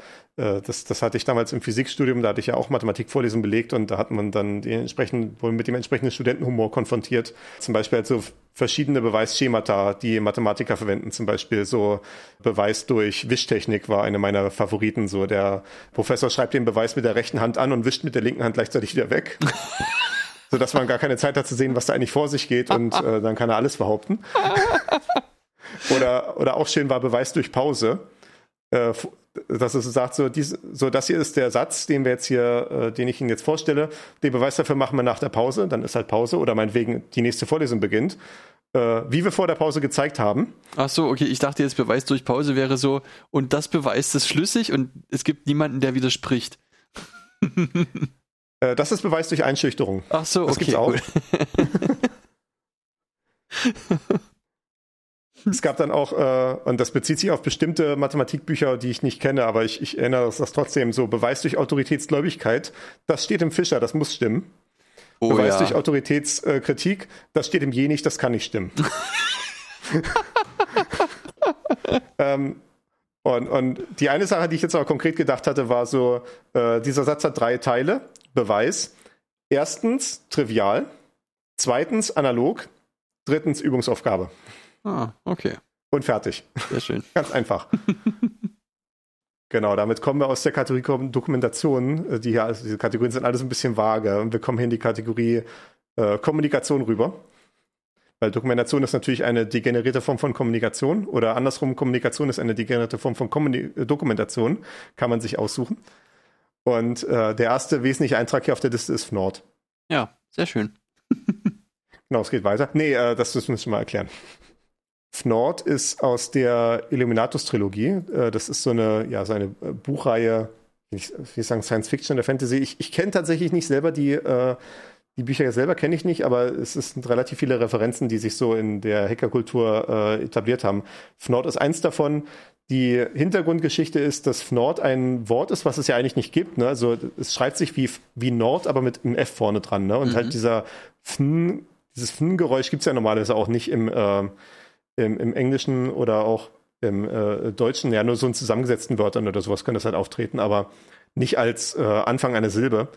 Und äh, in der Geschichte dieser Eliminatus-Trilogie ist das ein Wort, äh, was normale Menschen nicht wahrnehmen können, sondern äh, quasi, also die sehen es halt nicht, wenn das irgendwo steht, aber sie fühlen sich halt ungut, wenn sie das, wenn das halt im Sichtfeld ist. Und äh, das äh, ist dann da quasi in der äh, Geschichte halt so dargestellt, dass die, dass die Verleger von Zeitungen in die Artikel dann halt eine gewisse Menge von Fnords reindrucken, je nachdem, wie ungut sich der Leser fühlen soll. Mhm. Äh, und damit quasi eine emotionale Manipulation stattfindet. Und ja, daraus abgeleitet ist das, äh, wie ist es hier beschrieben? A word used in email and news postings, also halt ein Wort, was online verwendet wird. E-Mail und News Postings waren da damals das äh, relevante Format.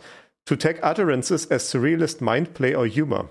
Also um äh, bestimmte Sachen, die gesagt werden, zu markieren als surrealistische äh, Gedankenspiele oder Humor. Und ja. Äh, es gibt äh, ja immer noch die alten Chaos-Radio-Folgen, also die aus den, aus den 90er Jahren, die Chaos-Radio-Episoden ja. von damals noch äh, Radio Fritz. Ähm, die gibt's ja immer noch zu hören und da gibt's so ein paar Nachrichtensendungen, also die Nachrichten wurden damals äh, mit aufgezeichnet, die kann man heute im Podcast immer noch hören. Und da gibt's tatsächlich so ein paar Nachrichtensendungen, wo äh, sie den Radiosprecher dazu ermutigt haben, einfach zwischenrein immer mal Fnord zu sagen. Was halt beim Anhören wirklich total merkwürdig ist, weil man erstmal, also als ich das, das erste Mal gehört habe, habe ich gedacht, Moment mal, hat er das jetzt wirklich gerade gesagt? Und äh, das, ich glaube, als, als ungeübter Hörer oder wenn man diesen, dieses Wort nicht kennt, dann ist das schon ein bisschen merkwürdig, wenn man das hört. Also, was? Nochmal? Was? Ah, nee, das habe ich ja. immer noch nicht verstanden. Das war, fand ich total klasse. Genau, das ist, was Sie wollen. ja, richtig. Als die Wikipedia noch relativ neu war, gab es mal so eine Phase, wo es Parodie-Wikis gab, also wo man dann quasi das Konzept von der Wikipedia als gemeinschaftlich verarbeiteter Enzyklopädie persifliert hat. Und eine davon war die Camelopedia. Die hatte als Running Gag äh, eine geheime Verschwörungsorganisation, also sowas wie die selbe Rolle wie die Illuminaten oder Freimaurer oder sowas, ne? Mhm. Und äh, die hießen aber nur sie, aber in Großbuchstaben, ne? Alles groß. und quasi all, die, die, allen bösen Kabale der Welt waren halt nur sie und das hat immer mit ihnen zu tun, ne? Mhm. Halt immer so in All Caps geschrieben. aber halt auch ohne Details, ne? Das ist, das ist ja genau der Punkt. Ja, das weiß das ja niemand so, so genau. Das ist einfach so die Quelle, ne? die man alles zuschreiben kann. Mhm, ja. Okay. Ähm, das, äh, das, das passt natürlich auch so ein bisschen dazu. Wir bleiben hier bei Kommunikation. Das ist eine volle Kategorie und wir sind bei ja, ja, fast zwei Stunden mittlerweile. ähm, da haben wir Hendon's Razor. Man kennt ja vielleicht Occam's Razor. Also so ein Razor ist heißt, heißt halt Rasiermesser, ne? Und das ja. heißt quasi, womit man so bestimmte Erklärungen für das, was man in der Welt sieht, irgendwie wegschneiden kann, irgendwie äh, und sich die vielleicht das Erklären der Welt einfacher oder zugänglicher machen kann. Also Occam's Razor ist ja diese Erklärung, äh, ist ja dieses diese Regel, dass man versuchen soll, die einfachsten Erklärungen zu bevorzugen. Was in der Wissenschaft davon motiviert ist, dass man einfache Erklärungen einfacher prüfen kann. Wenn man halt irgendwie, wenn man jetzt halt irgendwie ein bestimmtes Phänomen beobachtet und man sagt dann, ja, das sind, das sind Engel, äh, die im Himmel irgendwelche Astralwürfel auf Wagen legen und dadurch, und dann macht man das dann nochmal zehn Minuten weiter von welchen fantastischen Erklärungen. Und deswegen habe ich jetzt hier irgendwie Grippe bekommen heute. Dann ist das halt eine Erklärung, die einer wissenschaftlichen Überprüfung nicht sehr einfach zugänglich ist, wo man fast alles, was man irgendwie prüfen könnte, dann wieder erklären kann mit, ja, da haben die Engel halt die Astralwürfel anders gelegt. Hm. Und deswegen ist es halt eigentlich sinnvoll, einfache Erklärungen zu bevorzugen. Das ist, was Occam's Razor macht. Es heißt jetzt nicht unbedingt, dass die Erklärung falsch sein muss, mit den, mit den Engeln die Astralwürfel rauflegen, aber es ist vielleicht nicht die erste Sache, die ich überprüfen würde, wenn ich irgendwie jetzt eine Theorie über Grippe entwickeln wollen würde. So aus reiner Praktikabilitätsüberlegung heraus. Ja. Wenn man Hufschlag ähm, hört, dann denke man an Pferde und nicht an Zebras. Ja, genau. Oder Zentauren. Genau. Und so ein ähnliches Racer, was so einen Vorschlag gibt, auf, auf, welche Art und Weise man Thesen orten sollte, in der Art und Weise, wie man sie überprüft oder äh, ihnen nachfolgt, ist Hamden's Racer. Die, das besagt, never attribute to malice what can be adequately explained by stupidity. Also äh, das ist Hamden's Razor, ja, okay, richtig. Das ist mhm. Hamden's Razor. Ja. Also auf Deutsch kann man sagen, unterstelle nicht äh, Bösartigkeit, wenn man sich, wenn das Verhalten auch durch Inkompetenz zu erklären ist. Richtig, genau. Quoted here because it seems to be a particular favorite of hackers. Ja, also das, das äh, hat relativ viel Prominenz erlangt, äh, gerade so in dieser Hackergemeinde. Ich habe so ein bisschen den Eindruck, dass es ein bisschen überverwendet wurde zuletzt. Dass irgendwie es eine sehr starke Tendenz gab, irgendwie auch wirklich nichts mit Bösartigkeit zu erklären, sondern nur mit Inkompetenz. Und es ist halt auch eine ja, vielleicht etwas kaputte Dichotomie zwischen Bösartigkeit und Inkompetenz. Halt irgendwie alles, was mir schlecht ist in der Welt, durch eins von den beiden Sachen erklären zu wollen. Also wir hatten ja vorhin die ganze Diskussion mit KI und Motivationssystemen und sowas. Und ich glaube, das ist eine Erklärung, die man stärker in den Blick nehmen müsste, wenn man irgendwie, ja, äh, problematische Prozesse in der Welt erklären möchte, dass es halt nicht nur die Möglichkeit gibt, irgendwie die Beteiligten sind bösartig, was ja dann quasi das Verschwörungsdenken ist, irgendwie, dass hier ein bösartiger Kabal, der irgendwie geheim von der geheimen Weltregierung gesteuert ist und was nicht alles, äh, oder halt Inkompetenz, äh, ja, wie gesagt, die sind einfach alle zu blöd, um das richtig zu machen, sondern halt, es sind halt kaputte Anreizstrukturen, die dafür sorgen, dass die Leute halt, dass, dass die Leute halt nicht kollektiv das richtige Verhalten zeigen können. Ähm, ich verstehe, was du meinst. Und du hast wahrscheinlich auch recht, dass das alles äh, nicht unbedingt binär ist. Ne? Also man sollte vielleicht das auch ein bisschen aufhören, immer so nur als schwarz oder weiß zu betrachten. Das Problem ist, und das haben wir ja hier auch schon gelegentlich besprochen, es gibt ja gerade in der politischen Debatte, was auch äh, technische Diskussionen betrifft, ne, was irgendwie Internetregulierung und so weiter betrifft, äh, häufiger mal das Phänomen, dass man sagt, okay, also entweder hat er gar keine Ahnung, wo, oder hat die Person gar keine Ahnung, wovon sie redet, oder sie weiß genau, wovon sie redet und tut einfach nur so, als müsste man das genau so machen. Und man weiß dann nicht so genau, was schlimmer ist. Ja, wenn du in einer größeren Struktur eingebunden bist, dann ist das halt das Problem, dass selbst wenn du jetzt irgendwie anders handeln würdest, dann wird die Struktur durch, durch jemanden ersetzen, der es so macht. Ja, das ist wahrscheinlich auch wahr. Naja. Also, okay. wenn man irgendwie sagt, wenn man irgendwie sagt, dann, äh, irgendwie der CEO hier hat irgendwie, der, der Vorstandsvorsitzende hat irgendwie 10% aller Stellen gestrichen, obwohl das Unternehmen den größten Gewinn aller Zeiten hatte und die eigentlich irgendwie genug Geld hätten, um diese ganzen Mitarbeiter zu beschäftigen oder, oder zu, äh, zu, zu entlohnen und so weiter. Äh, dann kann man sagen, na gut, dann könnte man jetzt halt sagen, der CEO ist halt irgendwie böse oder raffgierig oder was auch immer.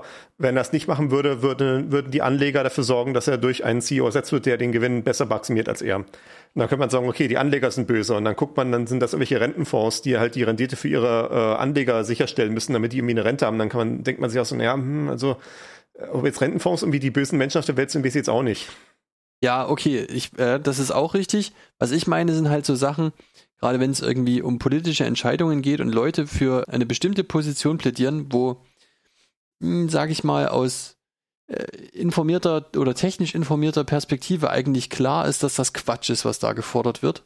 Und dann stellt man sich die Frage über die Motivation dieser Forderung. Und das kann halt entweder Böswille oder Ahnungslosigkeit sein. Und man weiß nicht so genau, äh, was man besser finden soll. Aber ja, ich verstehe schon auch, was du meinst. Ja. Ich hätte jetzt gleich einen Anschlussgedanken, den ich dazu bringen würde, aber den würde ich aufs Nachgespräch verschieben, weil wir nicht ein Politik-Podcast sind. Okay. Ja, ja, ist, ja, ja Und wir sind hier bei eine Stunde 50, müssen langsam mal irgendwie zum Ende kommen. Ja, wir springen da, also wir springen bei dem Thema auch so Namen auf die Zunge und ich muss sie dann sorgfältig darauf achten, die nicht auszusprechen. Piep. Wir, wir piepen das alles weg dann. genau. Gut. Ich habe hier als nächstes auf der Liste, wir sind weiter in der Kategorie Kommunikation, das ist so die letzte Kategorie auf der Liste, haben wir Highly. Also auf Deutsch kann man vielleicht sagen hochgradig. The preferred modifier for overstating an understatement. Sehr schön. Also ein ja. Adverb, was man dafür verwendet, um ein, äh, ja, um eine, äh, äh, unter, äh, eine, eine unterstaplige Formulierung besonders hochtrabend zu machen. Mhm. Äh, Beispiele highly non-optimal, also hochgradig nicht optimal, der absolut schlechteste Weg, etwas zu tun.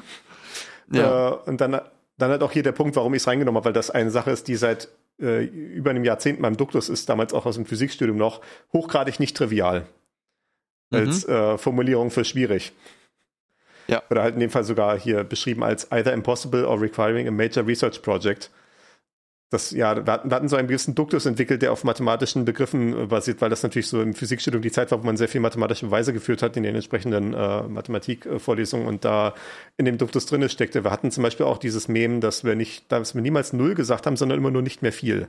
Ah, okay. Weil irgendwann mhm. mal dieser Spruch war, äh, das ist dann nicht mehr viel, um dann halt zu sagen, ja, das ist null. Oder okay. das wird dann halt zu null. Ähm, es tendiert gegen ja, null wahrscheinlich, ne? Ja, genau. Hochgradig nicht trivial, äh, was, was eine so schöne, wunderbare äh, Selbstwiderspruch ist, äh, dass man halt das Wort trivial nimmt, dann halt negiert und das dann noch übertreibt. Äh, das ist dann so eine ähnliche Wolte wie dieser Spruch, den ich ja oft offenbar bringe, äh, oft mal bringe, wenn ich sage, das ist, was für Fachleute sagen, nicht gut. Ja, genau. Dabei belassen wir es dann einfach hier. Ein anderer Begriff, ein Phänomen, was mir sehr bekannt ist und äh, ja, was, was unter Hackern regelmäßig zu Verärgerungen führt, was ja einen wunderschönen Namen bekommen hat im Jargon-File, ist Jeopardy-Style Quoting. Das ist total klasse, ja. Also äh, Zitat im Jeopardy-Stil. Das bezieht sich auf die Praxis, ja, was halt äh, Outlook und sowas standardmäßig macht, wenn man eine auf eine E-Mail antwortet, dann kommt die Antwort unten hin und man schreibt die, also dann kommt die die ursprüngliche Nachricht unten hin und man schreibt die Antwort oben hin, sodass dann der dass diese Liste von Antworten eigentlich in die falsche Richtung wächst. Und das ist halt hier als äh, Zitat im Jeopardy-Stil bezeichnet, wo man erst die Antwort schreibt und danach kommt die Frage. Mhm, genau. Wie das halt in der Spielsendung Jeopardy äh, bekanntermaßen der Fall ist. Das nennt sich im Also mir war es bis jetzt in diesem Namen nicht bekannt. Äh, ich kannte das eigentlich immer nur als Tofu. Ich glaube, Tofu ist ein deutscher Begriff explizit. Äh, das ist eine Abkürzung für Text oben, Fullquote unten. Also Text oben, Vollzitat unten. Mhm. Okay. Und halt durch Fullquote ist es dann F, sodass dann das Wort Tofu zustande kommt. Ich muss sagen, ich finde das, find das Beispiel hier mega gut. Answer, no. Question, should I include quotations after my reply? also ja. Antwort, nein. Frage, soll ich Zitate nach meiner Antwort mit einfügen? das ja. ist total gut. Genau. Äh, ich habe hier das Wort Meta drin. Äh, nicht die Firma. Nicht der Facebook-Konzern, sondern das Adjektiv bzw. das Präfix selber, weil das ist so eine Tendenz, die Hacker durchaus haben, dass sie Meta werden. Äh, ja. Meta allgemein, ja, wie es hier beschrieben ist, One Level of Description up. Also man geht eine Ebene weiter höher in der Erklärung. Quasi zum Beispiel, man, man redet nicht mehr beim politischen Inhalt, sondern man redet über den, über den politischen Diskurs selber. Wäre dann zum Beispiel eine Art und Weise, wie man auf die Meta-Ebene gehen kann. Mhm. Äh, und ja, das ist ja natürlich eine Tendenz, die Hacker sehr gerne machen, weil Hacker ja, wie gesagt, wie wir das am Anfang besprochen haben, Systeme verstehen wollen. Und das tut man natürlich, wenn man von außen rauf guckt, äh, also eben eine sprichwörtliche Ebene hochgeht. Äh, dementsprechend gibt es relativ viele Sachen, die hier Meta im Namen haben. Zum Beispiel die nächste Sache auf der Liste, die metasyntaktischen Variablen. Ja. Und äh, das sind so, da, da, kommen zum Beispiel diese Wörter fu, bar und äh, quux und sowas hier vor. Also eine metasyntaktische Variable ist, wenn man ein Beispiel geben möchte von wie irgendwie ein bestimmter Programmiercode aussehen könnte, wie der wie eine Programmiersprache aussehen könnte. Vielleicht hat man eine Dokumentation für eine bestimmte Funktion in einer Programmiersprache und man möchte ein Beispiel zeigen. Und man zeigt zum Beispiel hier, ich habe eine Zeichenkette, die ich in diese Funktion reingeben kann, dann kommt das die folgende neue Zeichenkette raus. Und man muss halt die entsprechenden Variablen oder sowas, die dafür notwendig sind, um das einfach aufzuschreiben, diesen Mechanismus, dem muss man halt welche Namen geben. Und ja, was, was soll man denn jetzt für Namen geben? Man möchte ja eigentlich klarstellen, dass es sich hier nur um Platzhalter handelt und dann verwendet man metasyntaktische Variablen. Also halt solche äh, ja, Variablennamen, von denen halt verstanden ist, dass die nicht der eigentliche Inhalt sind, sondern halt nur ein Platzhalter. Und diese klassische Serie von metasyntaktischen Variablen ist äh, foo, bar, baz und quux. Also foo äh, und bar kommt von dem von der Abkürzung foo-bar Fucked Up Beyond All Recognition, was so ein militärischer Begriff ist für quasi äh, Equipment, was halt verloren gegangen ist durch äh, äh, äh, Gegnereinwirkung oder sowas. Mhm. Und daraus hat sich dann auch mal abgeleitet, dass man dann Fu und Bar als solche Platzhalter verwendet hat. Dann, wie gesagt, äh, Bar hat dann noch immer die Ableitung zu Bats erfahren und dann gibt's äh, äh, Quux ist auch noch immer reingekommen, also QUX, was ja äh, relativ offensichtlich ein nicht existierendes Wort ist.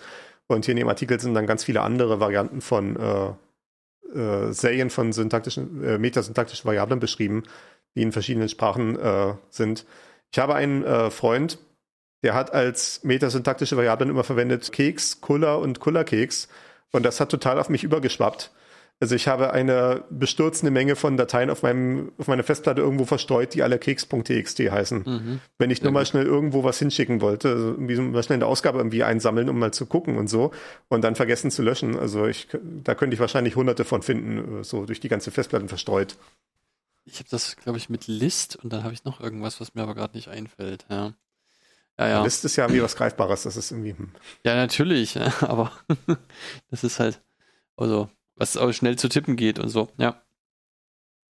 Also eigentlich sozusagen das Alice und Bob der Variablen. Ja, genau. Mhm.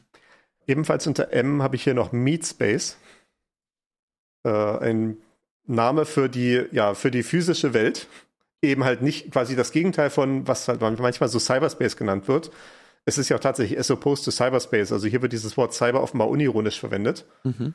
Ähm, Hackers are actually more willing to use the term meat space than cyberspace because it's not speculative. We already have a running meat space implementation, the universe. ja.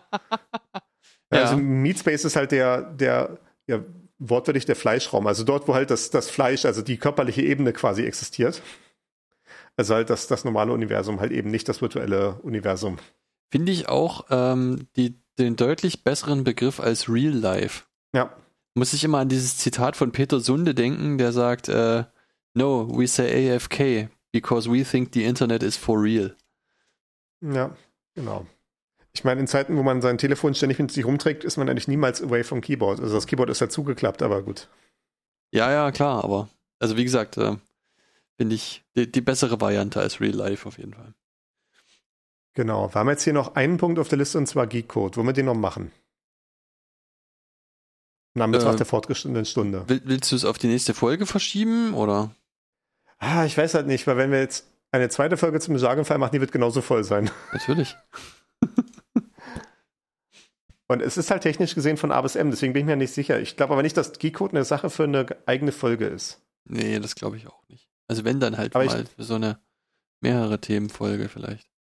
Ja, das müssen wir auch mal machen. Wir haben auch, haben auch so eine Liste von kleinen Themen, die nicht eine ganze Folge füllen. Ich glaube, dann würden wir sagen, packen wir es mal darauf, damit wir es jetzt hierbei belassen können. Mhm. Okay. Ich habe hier noch eine Sache auf der Liste, so als kleinen Rausschmeißer, und zwar gibt es den Begriff Cohen oder Cohen. Wahrscheinlich Cohen, ja. Cohen, ja. Äh, und zwar ein, äh, also hier eingeführt als Zen Teaching Riddle. Also in der Zen, im Zen-Buddhismus gibt es diese, gibt es offenbar, also ich kenne es auch nur indirekt durch, durch diese Praxis hier im Jargonfall und so weiter, aber offenbar gibt es äh, quasi die Tradition dort, Lehren weiterzugeben als so aphoristische Geschichten, die halt quasi äh, so, so quasi äh, so eine Geschichte, so der, der Schüler redet mit dem Meister und äh, oder dem, dem äh, Lehrer oder Sensei oder was auch immer und der äh, Lehrer gibt eine auf den ersten Blick paradox erscheinende Antwort und dann kommt einfach nur so und in dem Moment hat der Schüler die Erleuchtung erlangt. Was natürlich das äh, ist, wonach im äh, Buddhismus und im Zen-Buddhismus insbesondere gestrebt wird. Mhm. Ja. Und äh, als Anhang zum Jargonfall gibt es hier ein paar KI-Cones. Äh, und eins, was ich hiervon rausgreifen möchte, so als kleinen äh, ja, Rausschmeißer, ist Tom Knight and the List Machine. Also Mhm. das ist auch alles aus diesem MIT AI Lab. Und äh, Tom Knight war da einer der, äh, einer der äh, leitenden Forscher, der damals diese List-Maschine äh, designt hat. Also so ein, ja eine der äh, Computer, die dort in dieser äh, Forschungsabteilung eingesetzt wurden zum Zwecke der KI-Programmierung. So in den 60ern, vielleicht 70er Jahren. Wie gesagt, die Geschichte Tom Knight and the List Machine. A novice was trying to fix a broken list machine by turning the power off and on. Also ein äh, Novize hat versucht, die kaputte Listmaschine wieder ans Laufen zu kriegen, dadurch, dass er einfach den Strom außen wieder eingeschaltet hat. Tom Knight, seeing what the student was doing, spoke sternly. You cannot fix the machine by just power cycling it with no understanding of what is going wrong. Also Tom Knight äh, äh, scheißt den Studenten zusammen. Du kannst nicht einfach die Maschine wieder zum Lauf bringen, indem du einfach nur außen wieder anmachst, ohne zu verstehen, was das Problem ist. Knight turned the machine off and on. The machine worked. Also Tom Knight hat die Maschine einfach außen wieder angemacht und die Maschine hat funktioniert. Ja, top. Fußnote, weil er natürlich versteht, was das Problem war. Richtig. Und ähm, das beschreibt völlig akkurat den Arbeitsalltag als Senior Software Architect. Äh, ich bin derjenige, der Power Cycling machen kann und danach geht's wieder. Okay. Ist, entspricht das deiner Alltagserfahrung? Sehr gut. Ja, definitiv. Ich hatte mal diese Geschichte, ich war beim Brandenburger Linux Infotag, also also eine äh, Veranstaltung, wo so äh, inter die interessierte Öffentlichkeit mit dem Konzept Linux konfrontiert wird. Äh, Und ich war damals für KDE dort, also äh, für das KDE-Projekt, da war ich so ein bisschen in der Öffentlichkeitsarbeit, war so auf dem, äh, war so auf diesem Konferenz- und Infotag-Trail so in Ostdeutschland öfter mal unterwegs und war dann halt auch in Potsdam, hatte dort KDE vertreten. Zu mir kam einer vom Debian-Stand drüber, meinte, hier, wir haben ein ganz komisches Problem mit unserem KDE hier unter Debian, das kriegen wir nicht ans Laufen. Jedes Mal, wenn wir starten wollen, dann stürzt es sofort ab. Und auch total reproduzierbar. Und kannst du mir angucken. Ich so, naja, KDE ist eine große Sache, ich kenne nicht jede Ecke, aber ich kann ja mal gucken. Ich komme so rüber, sie starten das, es funktioniert sofort. ja, So, okay. ah, ist, ist, ist, ist ja schön, dass es jetzt funktioniert. Gehe so weg. Eine Minute später kommt er wieder. Wir haben es jetzt nochmal ausgemacht und jetzt geht es wieder nicht mehr an. Aha. Ich komme nochmal zurück, dann macht es wieder an, es funktioniert. Dann habe ich ihm so erklärt, ja, das ist, weil, weil ich halt KDE-Entwickler bin. Äh, ich habe so eine Aura um mich herum. Im, in etwa fünf Meter Umkreis um mich herum ist KDE-Software hinreichend eingeschüchtert, dass sie nicht äh, in irgendwelchen Fehlerzustände eintreten kann. ja, genau. Sehr gut. Cosmic Rays, ne? Ja, genau.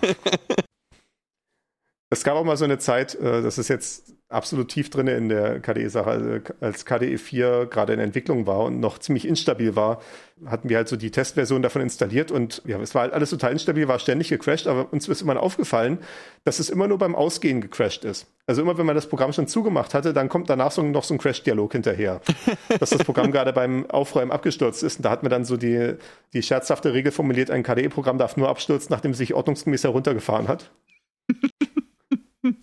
Also ja, äh, Mit Fehlern umgehen ist ein wesentlicher Teil des äh, Programmierergeschäfts und wir sind in den letzten 70 Jahren nicht deutlich besser daran geworden. Damit wünsche ich noch einen schönen Abend. Gut. Super. Ich würde sagen, äh, genau, die nächste Folge stürzt in drei Wochen ab. Damit könnt ihr rechnen. Cool. Äh, vielen Dank Vor allem fürs Zuhören. dessen, dass ich ja schon weiß, was das Thema nächstes Mal ist. Richtig, ja, stimmt. Gut, vielen Dank fürs Zuhören. Äh, bis zum nächsten Mal. Ciao, ciao.